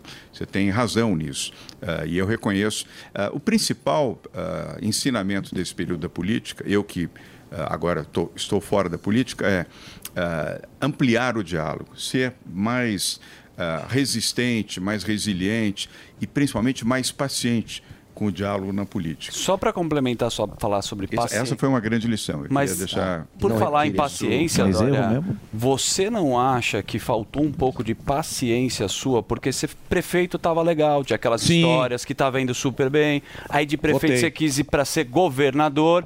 E aí entrou, que aí ninguém acertou também, aí entrou a polarização da puta pandemia pra cacete e você já foi pra presidência. Você não acha que você pulou muito rápido da onde você tava? Não, ah, Daniel, essas coisas acontecem naturalmente, não é você que escala, né? não é o candidato que diz "Ah, agora vou ser prefeito, agora vou ser governador, agora vou ser presidente. É a circunstância. Primeiro é quem vota, a população. É essa que decide a eleição. Passa pelos partidos, você não pode ser candidato sem partido. A circunstância que ah, impediu que eu fosse candidato à presidência da República foi uma questão partidária. Eu não culpo ninguém. Aliás, eu apertei o botãozinho, delete, não tenho mágoa nem ressentimento de ninguém. Mas eu venci as prévias do PSDB e não pude ser o candidato do PSDB. Já apertei o botãozinho, já passou. Então, essas coisas ah, seguem o seu destino. O destino, nessa circunstância, Não, eu compreendo. permitiu que eu fosse candidato É que acho que foi uma promessa sua de campanha, mas falou assim, não, eu vou ficar na prefeitura. mandato, não era, né? não era- tinha uma Sim. a primeira parte da prefeitura quando você entrou em São Paulo e tinha as ideias bem legais mesmo. Não ia Ele falou, não, eu vou ficar aqui. Ah, mas isso é normal. Bem que não não tudo bem, aí vai, vai pulando. Posso pegar uma reeleição. nisso? Pera- peraí, só- não foi. desculpa, desculpa, mas não, isso aí é normal. A gente vê tan- tantos é, candidatos que é prefeito, depois já pula. mas a sua questão, você falou, é, ah, não dependia de mim, porque às vezes o partido força, fala assim, não vai e tal, vai ser bom. Mas você, pessoalmente, se fosse uma escolha unicamente sua, você teria esperado, cumprido tudo, ido devagarzinho, porque a gente sabe que não, não teve terceira via. Isso aí foi conversa para dormir. Era Lula e Bolsonaro e acabou. E aí, talvez você, no seu íntimo, pensando nisso, falou assim: não, eu vou esperar, deixa eu completar aqui quatro anos, o reelejo mais quatro anos, e depois, quando tiver esse caos acabar, porque tá tanto velho, né? Acabou, até daqui na frente, é outros candidatos que vêm. Fala assim, aí eu posso ter minha chance ou não? Bem colocado por você. Apenas um ponto é importante considerar. Eu sempre fui contra a reeleição. No Brasil, reeleição não é bom. Respeito os que foram candidatos, respeito os que foram ah, reeleitos. A Constituição permite isso. Mas eu sempre advoguei contra a reeleição. Aliás, foi criada pelo meu partido, pelo meu ex-partido, PSDB, com o presidente Fernando Henrique Cardoso, que se reelegeu presidente da República. E olha, um grande presidente, tanto no primeiro mandato quanto no segundo mandato. Mas eu nunca advoguei ah, ser candidato à reeleição. Agora, sim, circunstancialmente poderia ter aguardado ah, um momento. Eu não tomei a decisão de ser candidato ao governo de São Paulo. Eu segui a orientação do partido que eu deveria ser candidato ao governo de São Paulo. E aí eu aceitei e fui candidato. E, pela circunstância, venci a eleição. Disputei as prévias do PSDB para isso e fiz de novo na presidência da República a disputa ah, das prévias com o Eduardo Leite, com o senador Arthur Virgílio, com o Zé Aníbal, companheiros e meus amigos, seguem meus amigos. Semana passada estive junto com, aliás, a meu convite, o Eduardo Leite esteve em Nova York como governador participando de um evento do, do LID. Tenho uma ótima relação com ele, com Arthur, o senador Arthur Virgílio, eh, com eh, o senador Zé Aníbal, e, e a vida que segue, olhando o futuro e agora ajudando o Brasil fora da política. Eu não quero morar fora do Brasil, não quero me ausentar da minha condição de cidadania, uh, fuzil, não quero ser ausente daquilo que me cabe como cidadão. Eu quero ajudar. Agora, estou fazendo isso pelo setor privado. Mas eu acho que às vezes, né, como ele estava falando aí, quando criou a terceira via, que a gente brincava aqui, chapa tênis, e você sempre levou com muito bom humor, né? Calça apertada, né? Você brincava até, a gente conseguia falar aqui. Eu acho que também quem, quem levantou a mão para a terceira via também teve muito ego, cara, porque não foi uma coisa alinhada. Salvador da começou pátria, com o né? Luciano Huck, falou é o Luciano Sim, Huck, aí o. Dória vai ser vice, aí veio o Moro. Sérgio Moro. Você não acha que faltou um alinhamento, uma estratégia também da terceira via, porque cada um queria o seu protagonismo? Faltou, você tem razão. Talvez não individualmente, mas partidariamente. Faltou, você tem razão. Aliás, eh, foi um dos fatores que estimulou, como você bem colocou, essa dualidade Lula-Bolsonaro. Porque se houvesse uma terceira via unida, ah, pelo diálogo, pelo entendimento, sem vaidade e com um sentimento ah, pelo país, principalmente, talvez essa terceira via tivesse se cristalizado, talvez tivéssemos tido um candidato ou uma candidata com potencial real de eleição e, nessa circunstância, haveria um outro sucessor neste momento que não o presidente Lula. As circunstâncias não levaram a isso. O presidente Lula foi eleito, eleito democraticamente. Eu quero sempre ressaltar isso, ah, que quem aprecia e respeita a democracia tem que respeitar a eleição, seja de quem for, Bolsonaro, Lula, não importa, no plano federal, no plano estadual, municipal, é o respeito à democracia e torcer para que dê certo, e não torcer para que dê errado. Boa, fala Capês, o que você queria falar? Não, é o seguinte, o, João, quando você quis ser candidato a prefeito, você fez essa transição corajosa, né? Estava bem, quis se arriscar. Do setor privado. Bom, ninguém no PSDB queria você. Verdade é essa. O João tinha apoio de ninguém para ser candidato a prefeito. Nossa. E eu sei porque eu o apoiei na época e foi um desafio. O único, diga-se de passagem. O único que apoiei. Capês na- era presidente da Assembleia Legislativa, foi o único do PSDB que me apoiou. Não vale pergunta amizade aqui Não, do não, Plinga, não né? como Tem uma... é. Não, não, não, Casalzinho tudo O- junto. O Capês é fantástico, faz um brilhante. Agora não vale. Olha a porta do metrô lá. Não é per- Pergunta amiga, não é a Mauri Não, Júnior não, não, aqui. não, não tem pergunta de amor, não. Pergunta importante. Vai lá. Importante. E eu te apoiei por justamente pela tua capacidade de gestão econômica. Calma que não é, não, não, não, não- não é Tá. pergunta de favor, não. Você deixou um superávit de bilhões de reais nos cofres. 34 para 35 bilhões de reais nos cofres públicos. Pergunta que eu quero fazer, diante disso, você que está na iniciativa privada novamente, na- no setor privado, no Brasil, nós não estamos com um foco um pouco distorcido.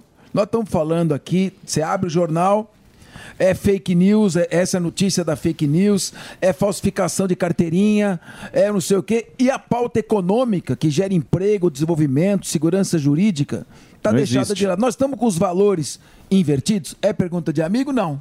Mais ou menos. É uma boa Vamos- pergunta. vamos ver se vai- Vai a lá. resposta. Não, É. é. uma boa pergunta.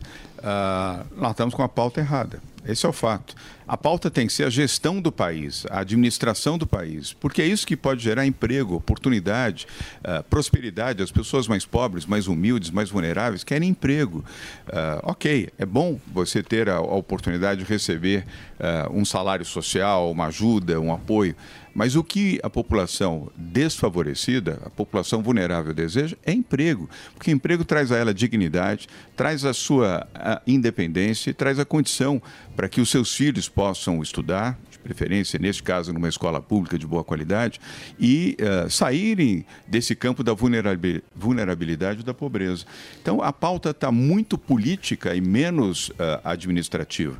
Então, é, é tempo, é possível mudar? Claro que é possível mudar. Nós estamos com cinco meses de governo, não dá para fazer a condenação do governo Lula eh, em cinco meses. Pô, na época do Bolsonaro fizeram em 100 dias. Sim. Dois. Não, não, não. Ah, é não, assim? Mas Opa. vamos lá, vamos Não, falar Nem de- dois Ah, meses, não. Quando veio o período da pandemia, aí, evidentemente, ah, foi uma posição ah, equivocada do governo. Mas sem, de novo, sem voltar aqui ao passado para fazer juízo.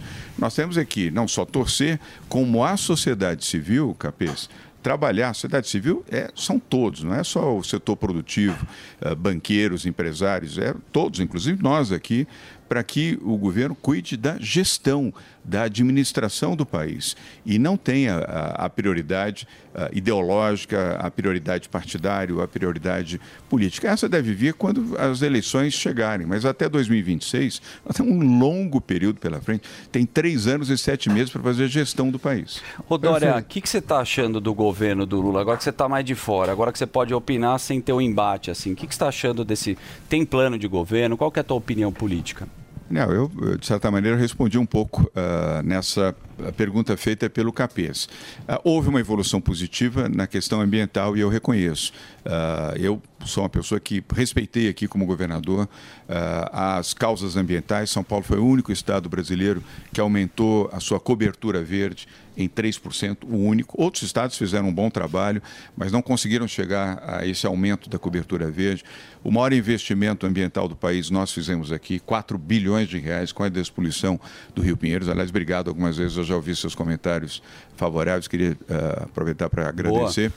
E, ah, e também eh, São Paulo assinou, foi o primeiro estado brasileiro a assinar o Race to Zero, aquele programa da ONU para a descarbonização da economia de São Paulo até 2050. Neste campo, houve um- uma evolução real ah, do atual governo.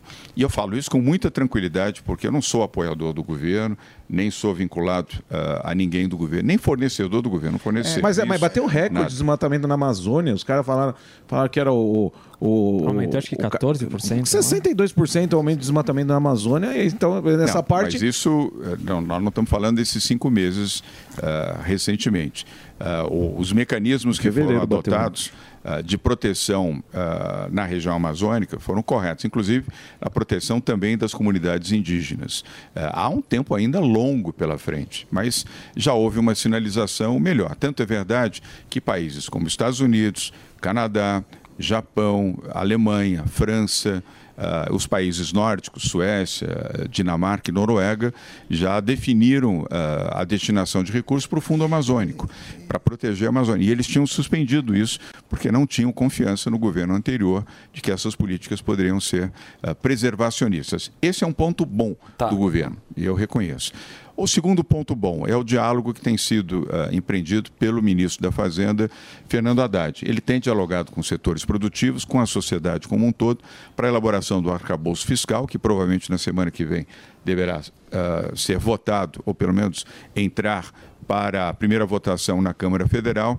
E eu acho que ele teve um bom aprendizado nessa conversa e ele foi positivo. E vejo também que ele procurou dialogar, ah, Capês, com o presidente do Banco Central. Ao invés de agredir o presidente do Banco Central, ele procurou estabelecer uma linha de diálogo e é assim que se constrói O Haddad, a tá democracia. falando, O né, Mas, eu, mas, é, eu queria tentar focar um Esse é um pouco tema mais. que o Sam me conhece bem. É, eu, Boa, lá, eu acho as agressões inadmissíveis que o Lula fez, não o Haddad. Condenáveis. a- a- a- assim, é, acho temerosas. Você, como empresário que é, grande empresário, tem negócios, história de negócios de, de sucesso.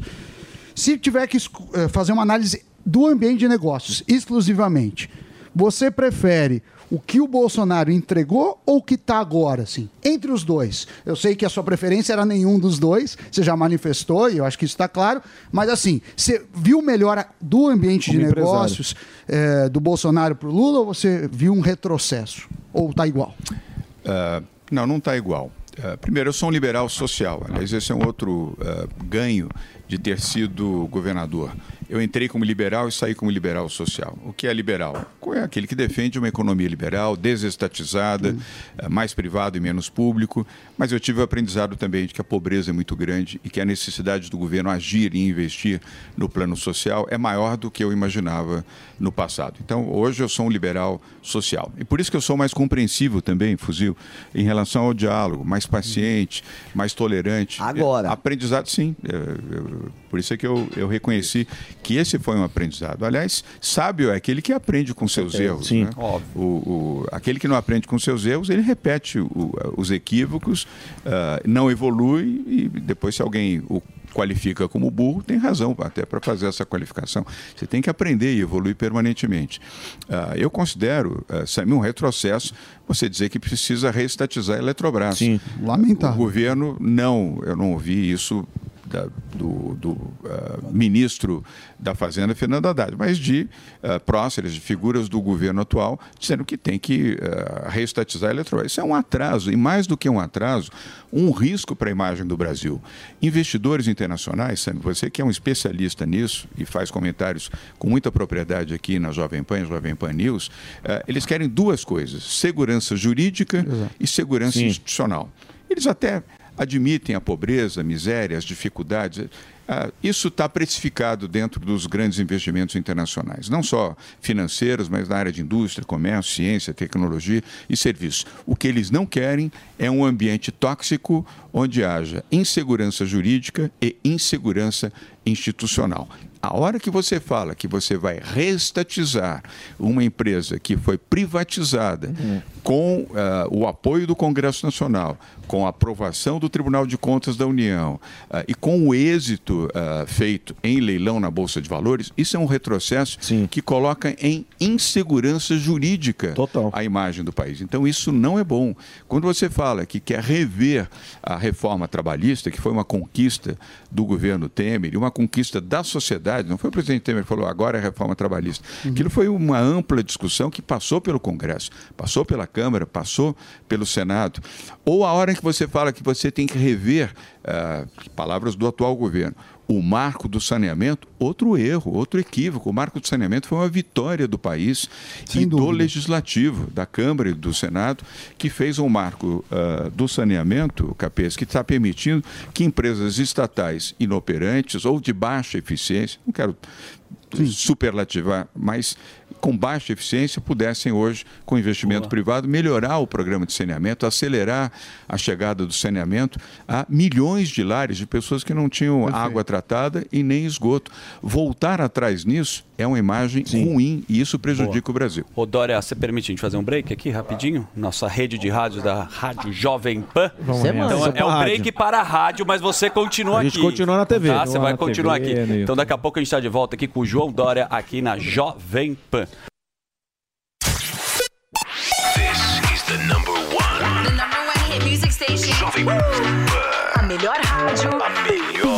Música. My music. My station. Justin Bieber. I got my peaches out in Georgia. Oh yeah. I get my weed from California. That's that. Sweetie. My best, best, best. Doja Cat. my best friend. She a real that. Drive her own car. Ariana Grande. Can you stay up all night? All night. Fuck me till the daylight. Bruno Mars.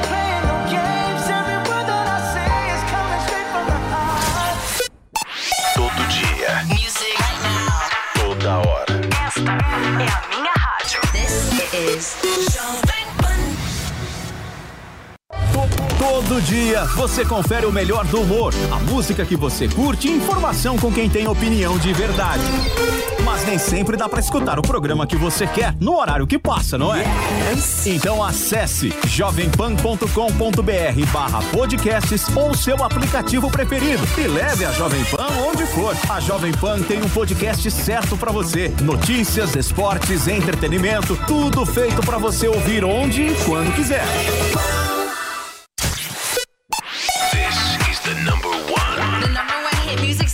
Station. Jovem A melhor rádio. A melhor música. My music. My station. David Guetta. It's only me that wants to wrap around your dreams. and Lewis Capaldi.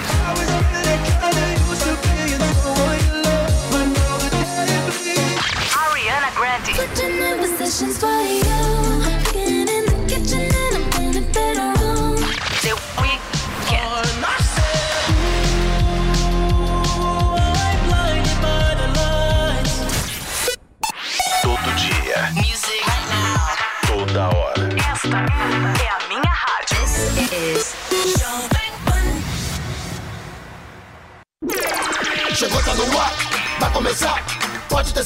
Chuchu beleza. Chuchu beleza. Chuchu beleza. Sandra, meu nome é Sandra. Gente, posso falar? Parei de ir no Provença porque ele passava as blogueiras na nossa frente, passei no Renilson. Aí essa semana eu tô lá esperando pra fazer escova. Quando eu vejo chega uma dessas blogueiras que só fazem permuta, que tem milhões de seguidores, mas não tem onde cair morta, que é tudo na base da permuta. Aí chega a tal da blogueira, o Renilson me passa lá na frente. Eu falei: ah, não. Que isso? A gente vem toda semana, às vezes duas vezes por semana, gasta uma fortuna aqui. Aí vem essa duranga, você passa ela na frente? Não dá, né? Aí o rei ficou todo sem graça eu falei: ó, esquece, tá? Ou você me atende agora e deixa essa blogueira permuteira pra depois, ou você nunca mais vai ver a cor do meu dinheiro aqui nesse salão. Posso falar? Tô com o cabelo desgrenhado até agora. ah, parece uma louca, né? Não, sério. Aí saí de lá com a raiva, peguei o telefone, organizei uma reunião com todas as meninas da Barô pra gente fazer um movimento de boicote aos salões que passam as blogueiras na nossa frente. Pergunta se veio alguém. Não, juro. Ninguém aderiu à minha ideia. Todas morrem de medo dos cabeleireiros. Aí amanhã vou lá, né? De novo. Fazer o quê? Tô com o horário marcado. Vou dar uma de louca, né? Vou fingir que aquela cena nunca aconteceu. Vou entrar fazendo cara de paisagem. Aí no final dou uma bela de uma gorjeta pra todos e pronto. Duvido alguém falar alguma coisa. Afinal de contas, não tem nada que o dinheiro não resolva, exceto impedir as blogueiras de passarem na nossa frente. Que ódio! Sandra, meu nome é Sandra. Você ouviu Chuchu Beleza? Quer ajudar o Chuchu Beleza a virar um aplicativo? Então acessa chuchubeleza.app e faz a sua inscrição.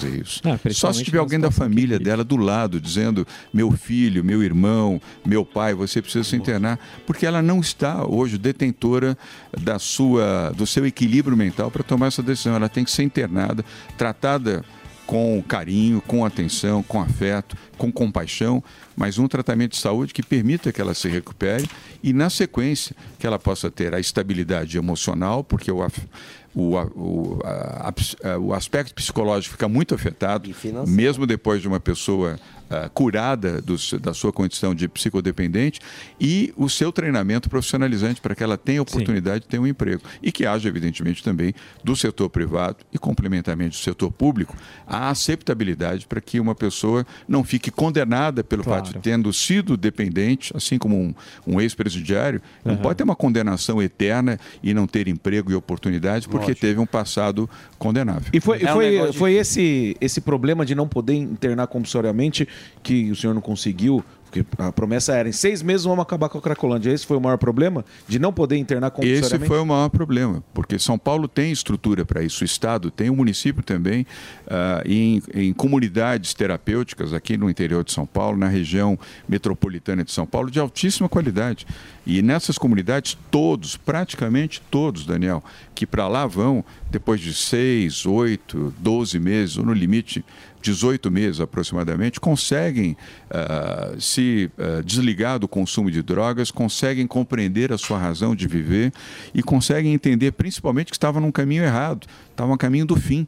Você permitir que uma pessoa consuma droga ah, sem ter nenhuma consciência do mal que aquilo lhe faz, está encurtando a sua vida.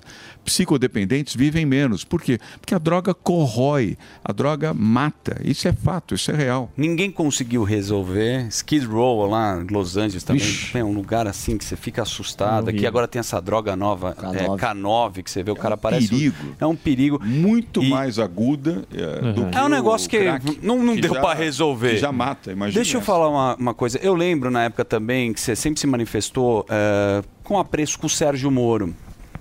Tá tendo agora né, essa história com o Dallagnol, né? Eu queria que você falasse o que, que você achou da Lava Jato e o que, que você acha que está acontecendo agora com o Dallagnol e se vai chegar no Sérgio Moro. Bem, eu estava até acompanhando aqui, assistindo e ouvindo, inclusive a intervenção ah, do Capês ah, há pouco falando ah, sobre isso também. Eu não sou promotor público e nem jurista como é o Capês, que fala com enorme propriedade, porque é um bom advogado, professor de direito e foi um dos melhores promotores públicos que São Paulo já conheceu. Aliás, essa não é a minha opinião, é a opinião de muitas pessoas Aê, Capês. que conhecem a história do Fernando Capês. Eu respeito o Dallagnol e respeito também o Sérgio Moro. Meu sentimento, mesmo não sendo um homem do direito, de que houve um exagero nas medidas que ah, levaram à cassação do mandato ah, do uh, Dallagnol. Ah, eu teria, talvez, perseguido um caminho de análise e avaliação, mas sem uma punição ah, com este rigor, ah, extraindo um mandato de quem recebeu mais de 300 mil votos. Ah, e, além disso, ah, eu não vi ali nenhuma situação de gravidade, repito, não sendo jurista, de gravidade tal que determinasse a cassação do mandato. Nossa dele. liberdade tá, tá correndo risco, o senhor acha? Não, eu não vejo eh, esse risco. Erros podem acontecer, mas o, O humorista está sendo censurado. Não, não é só censura. Tá tratando, tratado igual bandido. Como bandido, só falta assim, regime semiaberto. Uma vez por mês tem que ir no Ministério Público. Não pode ficar mais de declaração. 10 dias fora de São Paulo. Que caminho o senhor acha que a gente está caminhando é, com, com essas medidas, João Dória? Ele tá falando do caso do Léo Lins, que você deve ter É, acompanhado. do Léo, sim. Não, e eu estava até ouvindo também deputados o, que perdem, né, as suas contas. É, e estava ouvindo também o- a entrevista do Danilo, Danilo Gentili, que Gentili. vocês estavam fazendo. Aliás, um abraço para o Danilo, eu gosto muito dele, do Gentili.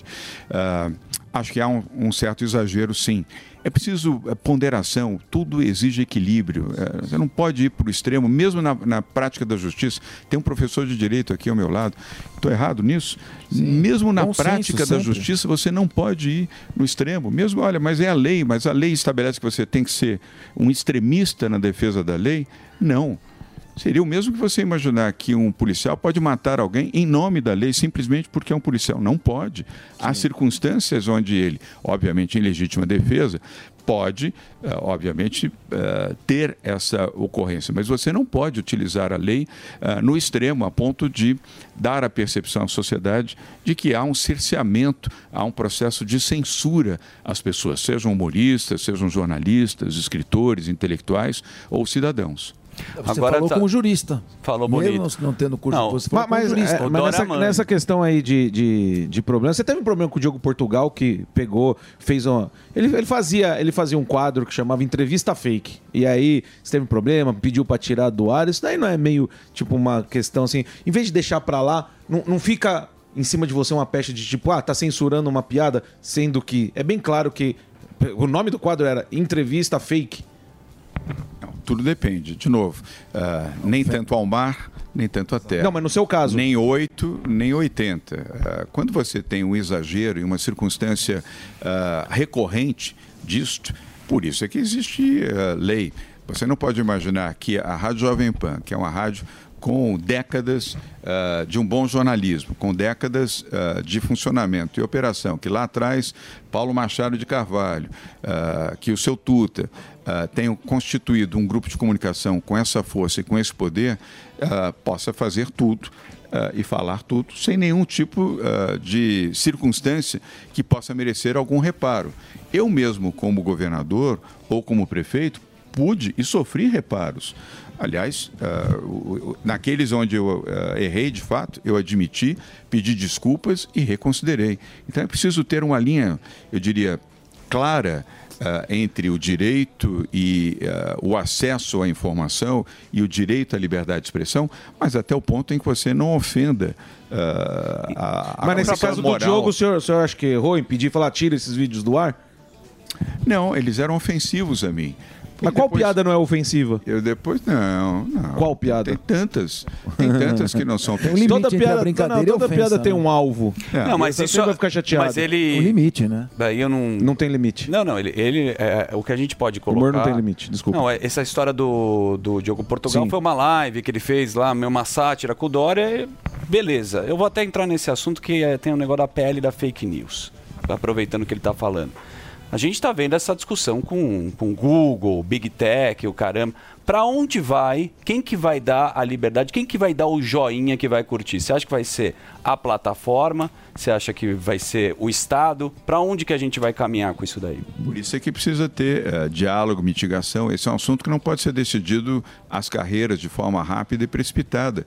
Ah, você tem que ter, ah, você não pode não ter nenhuma forma, vamos dizer, de análise para que alguém que se sinta ofendido e machucado não tenha o direito ah, de se defender. Mas aí no CPF, você, Dória, não então, gostou da brincadeira, você vai lá e tira do ar. O problema é quando você tem um poder político e aí você começa a censurar. Dani, posso emendar a sua Pode, pergunta? lógico.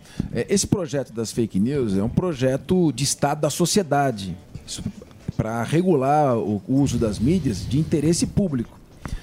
Não te preocupa quando você tem um envolvimento direto do governo federal querendo aprovar um projeto como esse a todo custo, silenciando as plataformas, elas não podem expor o ponto de vista delas.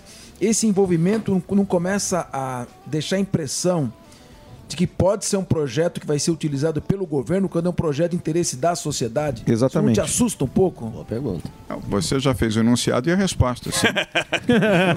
Não você muito o concorda comigo? Como bom Tá vindo professor- bem, A né? pergunta foi. Como bom professor, ele enunciou e respondeu. A resposta é sim, não assim. pode. Você não pode ter regulação da mídia. E eu já ouvi essa história. Aliás, eu ouvi durante a campanha ah, e mais recentemente. Não pode ter, ter regulação da mídia. Regulação da mídia significa censura à mídia. E censura não. Esse- período da ditadura, ah, de triste memória, nós já vivemos no país. Não pode. Então, e quem julga não aceita o diálogo, que é o que dificulta mais ainda. Pois é, e você tem razão. Então, eh, isso precisa ser mitigado, precisa ser debatido, precisa ser estudado. Não pode ser, eh, vamos dizer, na canetada, eh, tomar uma decisão como essa. Sim. E o, o Capês respondeu muito bem. Ele anunciou e respondeu com ah, propriedade. E este risco existe. Aí eu concordo com você.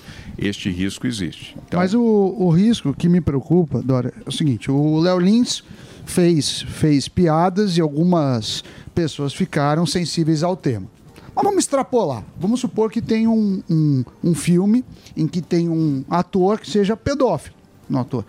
E supõe que tem pessoas, como tem, que sofreram com pedofilia e podem ficar horrorizados.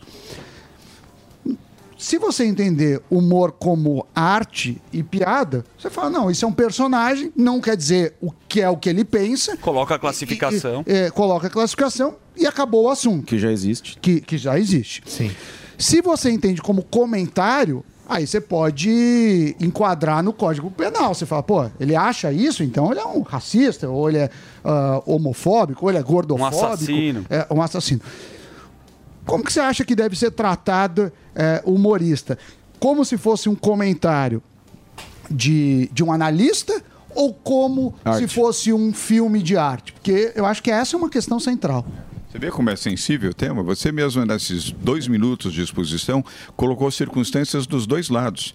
Não é uma decisão fácil. O que não pode haver é um poder que tome essa decisão. Não pode ser eh, uma figura, eh, um personagem ou um conjunto de personagens eh, que vão fazer essa regulação. Isso pode, isso não pode. Por isso é que existe lei. Isso tem que ser objeto eh, de uma legislação. Porque a lei não é objetiva. Correto, pois é. Mas ela está no Congresso Nacional, ela está no Congresso Nacional sendo debatida. É importante definir o que que é fake news. É aquilo com o que eu não concordo?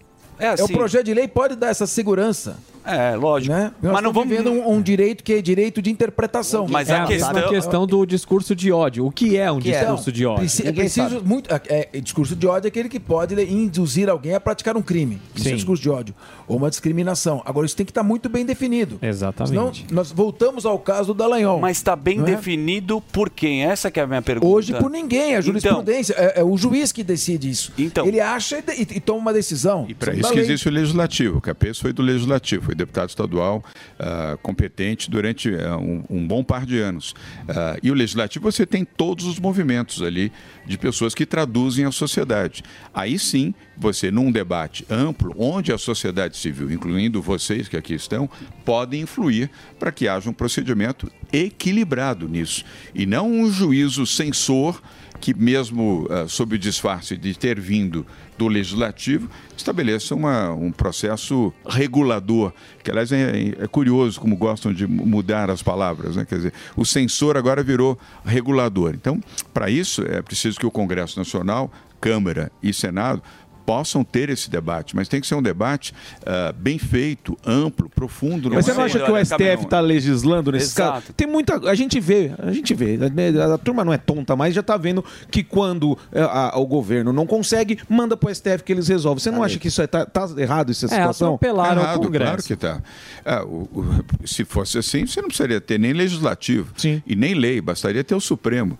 Né? 11, 11 juízes no Supremo decidindo o destino do país. Está errado. É um erro isso. Nossa, não foi liso. Ó. Que bom, Dória. Eu tô tão Não. feliz. Ó. Obrigado. Não, foi- Ô, Dória, nunca foi. não, mas é que nunca o- foi. Não, liso, nunca foi, não. Para, cabeça. É, Já, não. ele é liso. Agora ele não foi. Agora ele não foi. Não, foi direto. Tá foi certo? direto, porque tá tendo realmente o abuso dessa história. Lógico, você é um todo cara tá que, quando isso. estava na política, você também sofreu com isso. Porque Sim. você Sim. tá lá, cara, você sempre foi do lado Exato. empresarial. Sem tem o lead, que é, pô, consagrado, vem empresário do mundo inteiro, você faz lá fora. Quando você vai pra política, Eu acho que você também sentiu isso, né? Tanto que teve um afastamento seu, antes de falar que não- você não queria mais ser candidato a nada, você tá- saiu, acho que a sua equipe de marketing falou, Dória, sai um pouquinho daqui, porque você tá indo pra porrada também, e a internet é uma terra sem lei, né? Você não sentiu isso na época que você tava lá? Senti. É, exatamente por conta disso, uma terra sem lei. Você precisa ter ah, um processo ah, legislativo, mas bem feito, que estabeleça regras claras. Nem para ver ah, a falta de regra e nem para ver o excesso de regra que pode ser traduzido por censura. O problema é que o cara tem o interesse, e principalmente você pôr na política, você vê o teu engajamento. Você acerta um vídeo lá no Instagram falando alguma coisa, Sim. chega em muita gente. O próprio Bolsonaro, né? Putz, deu braçada Sim. nisso daí. Ajudou muito. Tinha na época da, da ele- Ciro Games, o Lula usa rede social pra caramba. Né? O problema é isso, é que os caras sabem dessa entrega.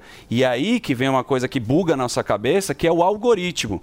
Porque o cara do Google também quer entregar, também quer fazer publicidade. Tá essa treta também no Canadá. Eles É querem. porque os caras querem controlar, porque Exato. eles sabem. Por que, que quer controlar? Porque Por vale quê? dinheiro, dois porque mil- você consegue passar a mensagem. Os caras querem ter o controle, ele- porque a gente vê, o que, que a gente vê hoje em dia? É, pô, tem gente, tem o Janones, é, é uma máquina de fake news, máquina de, de discurso de ódio. Você já viu ele ficar um dia sem twittar? Não. Mas a direita perde conta, perde engajamento, é, a a Jovem Pan perde monetização, só que da turminha de lá, isso não acontece. Então, o governo tendo controle de tudo isso, ele vai mostrar quem ele quer deixar falar, quem ele quer calar. Como É a simples. mídia É fazia querem. antigamente, concorda? Como a mídia fazia antigamente. A mídia mostrava Ah, o consórcio. Sim, o consórcio exatamente. Continua. faziam Só que aí a rede social quebrou o consórcio. A turma tá vendo todos os lados falando. Exatamente. Tem voz. E isso, foi, isso aconteceu o que em 2018? O Bolsonaro foi, foi presidente, certo? Aí eles falam assim: opa, a gente não tem o controle da, da rede social, a gente não domina essa linguagem. O que, que a gente vai fazer? Vamos controlar. É isso que eles querem. Boa. Concorda, Dória, ou não? Um lugar Tem uma coisa só, Morgado. Concorda queria- comigo, Dória, ou não? Sim. Espero. Vou esperar se você que concorda comigo ou não. Você está tá falando da necessidade de uma moderação. Agora, nessa eleição, quem foi moderado não se elegeu. Ou você estava com a esquerda, Concordo. ou você estava com a. Se você é de centro-direita, você acredita num discurso liberal, mas não radical, você ficou de fora. Sim. Você viu, por exemplo, o, o próprio candidato, o Rodrigo Garcia, que, cujo lema era sou de centro, nem de, nem de extrema-direita e nem de esquerda. Mas não foi tinha ele. nenhum discurso liberal radical. Quem tinha Então, discurso liberal Não, mas radical? havia uma, as pessoas queriam uma posição mais forte. Não, sim, mas de direita liberal ou de não esquerda. ninguém. Não, o, o, o Dória, o próprio O Dória- o entrou- Dória é um liberal, Não, sim, eu mas sou um ele liberal. entrou também, não tinha como. Tinha a discussão com o Bolsonaro, da vacina e o caramba, também tinha uma polarização. Lá que ele entrou, ele falou, pô, acho que você falou, bem, hora eu vou recuar também. Vou bater também, é. E aí vou apanhar e vou bater. Aqui a vacinação não é aquelas coisas extremas. Não, não é nem só a vacinação, morrendo, o né? discurso político, qualquer um. Você tava lá na rede social, uma hora você falou, vou, vou me afastar, né? Acho que isso também você, foi uma estratégia. Que eu, eu vou- de novo aqui eh, pacificar um pouco o, o debate. Eh, nós precisamos ter eh, bom entendimento. E o bom entendimento passa pelo diálogo. Não tem como você tomar uma decisão e achar que a sua decisão é a certa e a dos outros é errada. Você tem que dialogar, conversar. Isso leva tempo. Isso é um exercício difícil, duro, às vezes até chato, porque leva muito tempo e tem um contraditório. E às vezes isso incomoda você que tem um, um sentimento diverso daquela outra pessoa. Mas é assim que se faz. E não é só uma questão do Brasil, isso está acontecendo neste momento. O fenômeno das redes não atinge só o Brasil, atinge os Estados Unidos, o Canadá, a União Europeia, ah, os países do, do Oriente. Vamos tirar aí fora a China, porque a China é um outro caso completamente diferente, mas o Japão, por exemplo, que é um país democrático, esse exercício agora ah, sobre ah, a regulamentação, não é regulação, está sendo debatido lá no Congresso no Japão. Então, é um tema que exige calma, paciência e um amplo debate. Mas então, esse debate é, é- é o sonho, é uma utopia, porque a gente sabe que a companheirada não tem debate. E, e aí, voltando ao que eu falei, é, você não concorda comigo que ah, um lado está sendo calado sempre e sempre decisões é, na canetada, tira a rede social, Nicolas Ferreira, é, a barba do Te Atualizei, é a turma da direita. E queria que você é, falasse se você concorda com isso, que sempre é, tem um lado que está sendo cerceado esse direito. Vamos, vamos esquecer um pouco a, a regulação. Eu acho que tem que ter. Tá é, cada, cada um que criou um perfil tem que ter lá sua, seu CPF e responder por crimes reais. Agora, assim, ah, quando você tem uma opinião que é contrária à da companheirada, é sempre essa turma que é perseguida. Você não acha isso, não? Ou, ou- me, me aponta um de esquerda que perdeu uma conta no Twitter. A ação, a ação premeditada, ela é sempre nociva e tem que ser condenada. Sim. Seja para emparedar quem tem o pensamento à esquerda, seja pra- por quem tem o pensamento à direita. Ela é nociva, ela é ruim, ela é condenável, dos dois lados. Concordou com você? Agora? Foi, foi liso. É, quem que essa é liso. Liso. É, Você sabe. Essa, foi liso. essa o Mas Dória eu, deu uma eu bicudinha na entendi. bola. Fala que é no menino do Raça Negra. Dória Eu deu uma entendi bicudinha na bola nessa.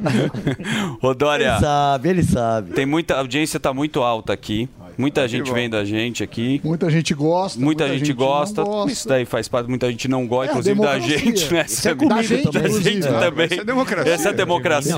Não, Então eu sou. Dória. O Alba tá lá no, assistindo a gente, o Albeta Tá. também. Boa. Tá lá no- Gato com a sonda. Também tá, Tá fez lá no uma asilo. fez uma operação, mas tá tudo bem. Tá, tá. Tam- Também ele tá antenado também na gente, desculpa. O Emílio tá na, gente. granja. O Emílio na grande, mas o Albeta que falou assim, Um abração pro Emílio, viu? Um abraço enorme. melhoras para você, amigo querido. Um abração para você, viu?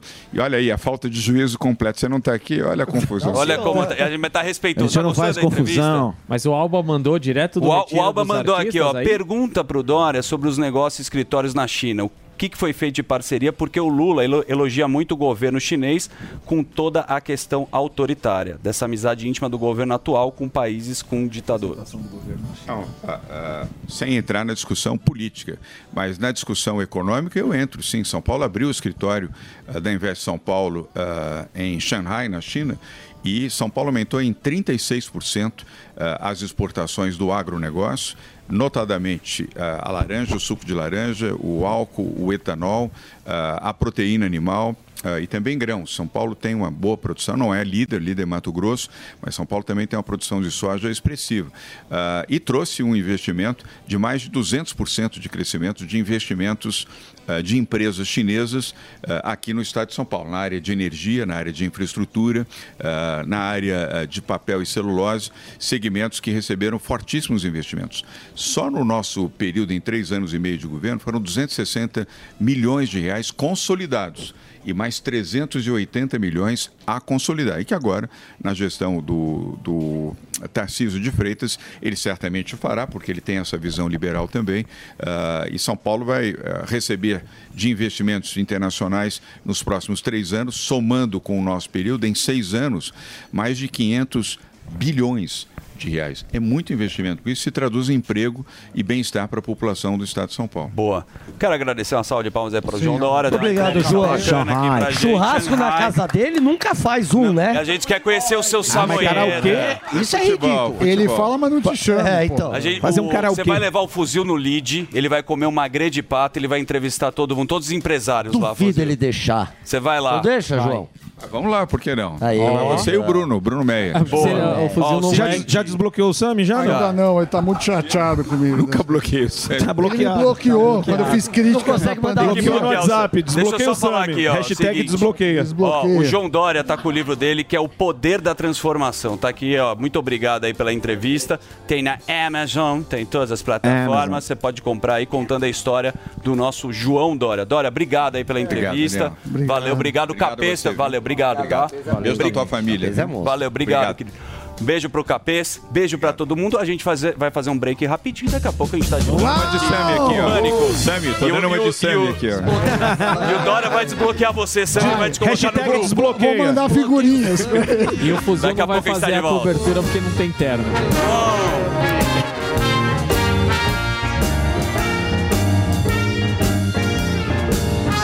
Vai ali, volta, nós só vai ali, volta já.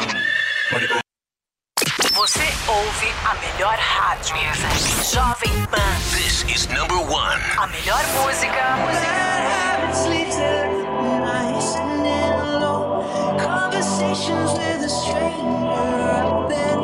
This, this station plays my music.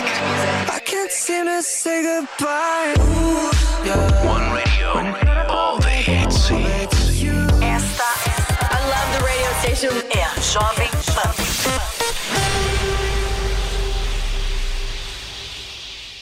Diante do cenário atual, onde vivenciamos uma alta disseminação de doenças, é necessária a adoção de hábitos de limpeza mais rigorosos. Para auxiliar a higienização da sua empresa, a Gocil oferece soluções completas com inovação e excelência operacional. A Gocil integra tecnologias e profissionais qualificados, com um modelo de gestão desenhado especificamente para a rotina do seu negócio. Para saber mais, acesse gocil.com.br ou ligue 11 2678 0600. Gocil, a maneira mais segura de confiar.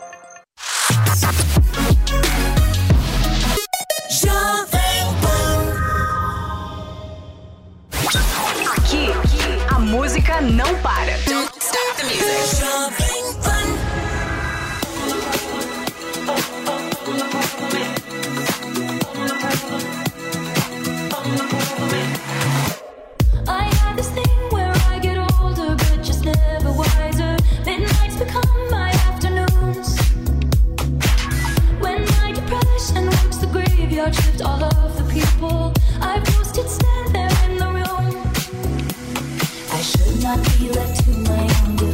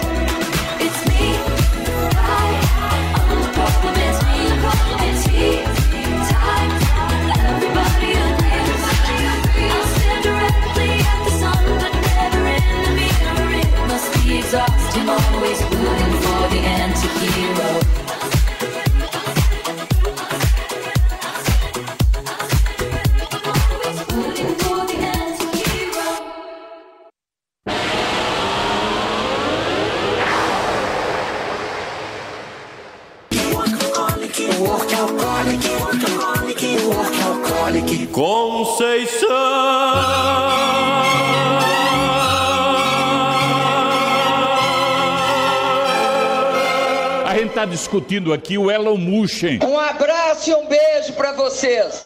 Terminou! Terminou! Mas já terminou? Terminou!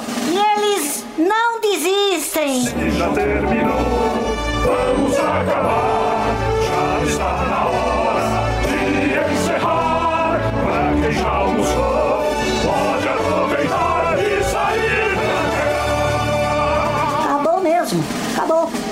mesmo. Realização Jovem Pan News.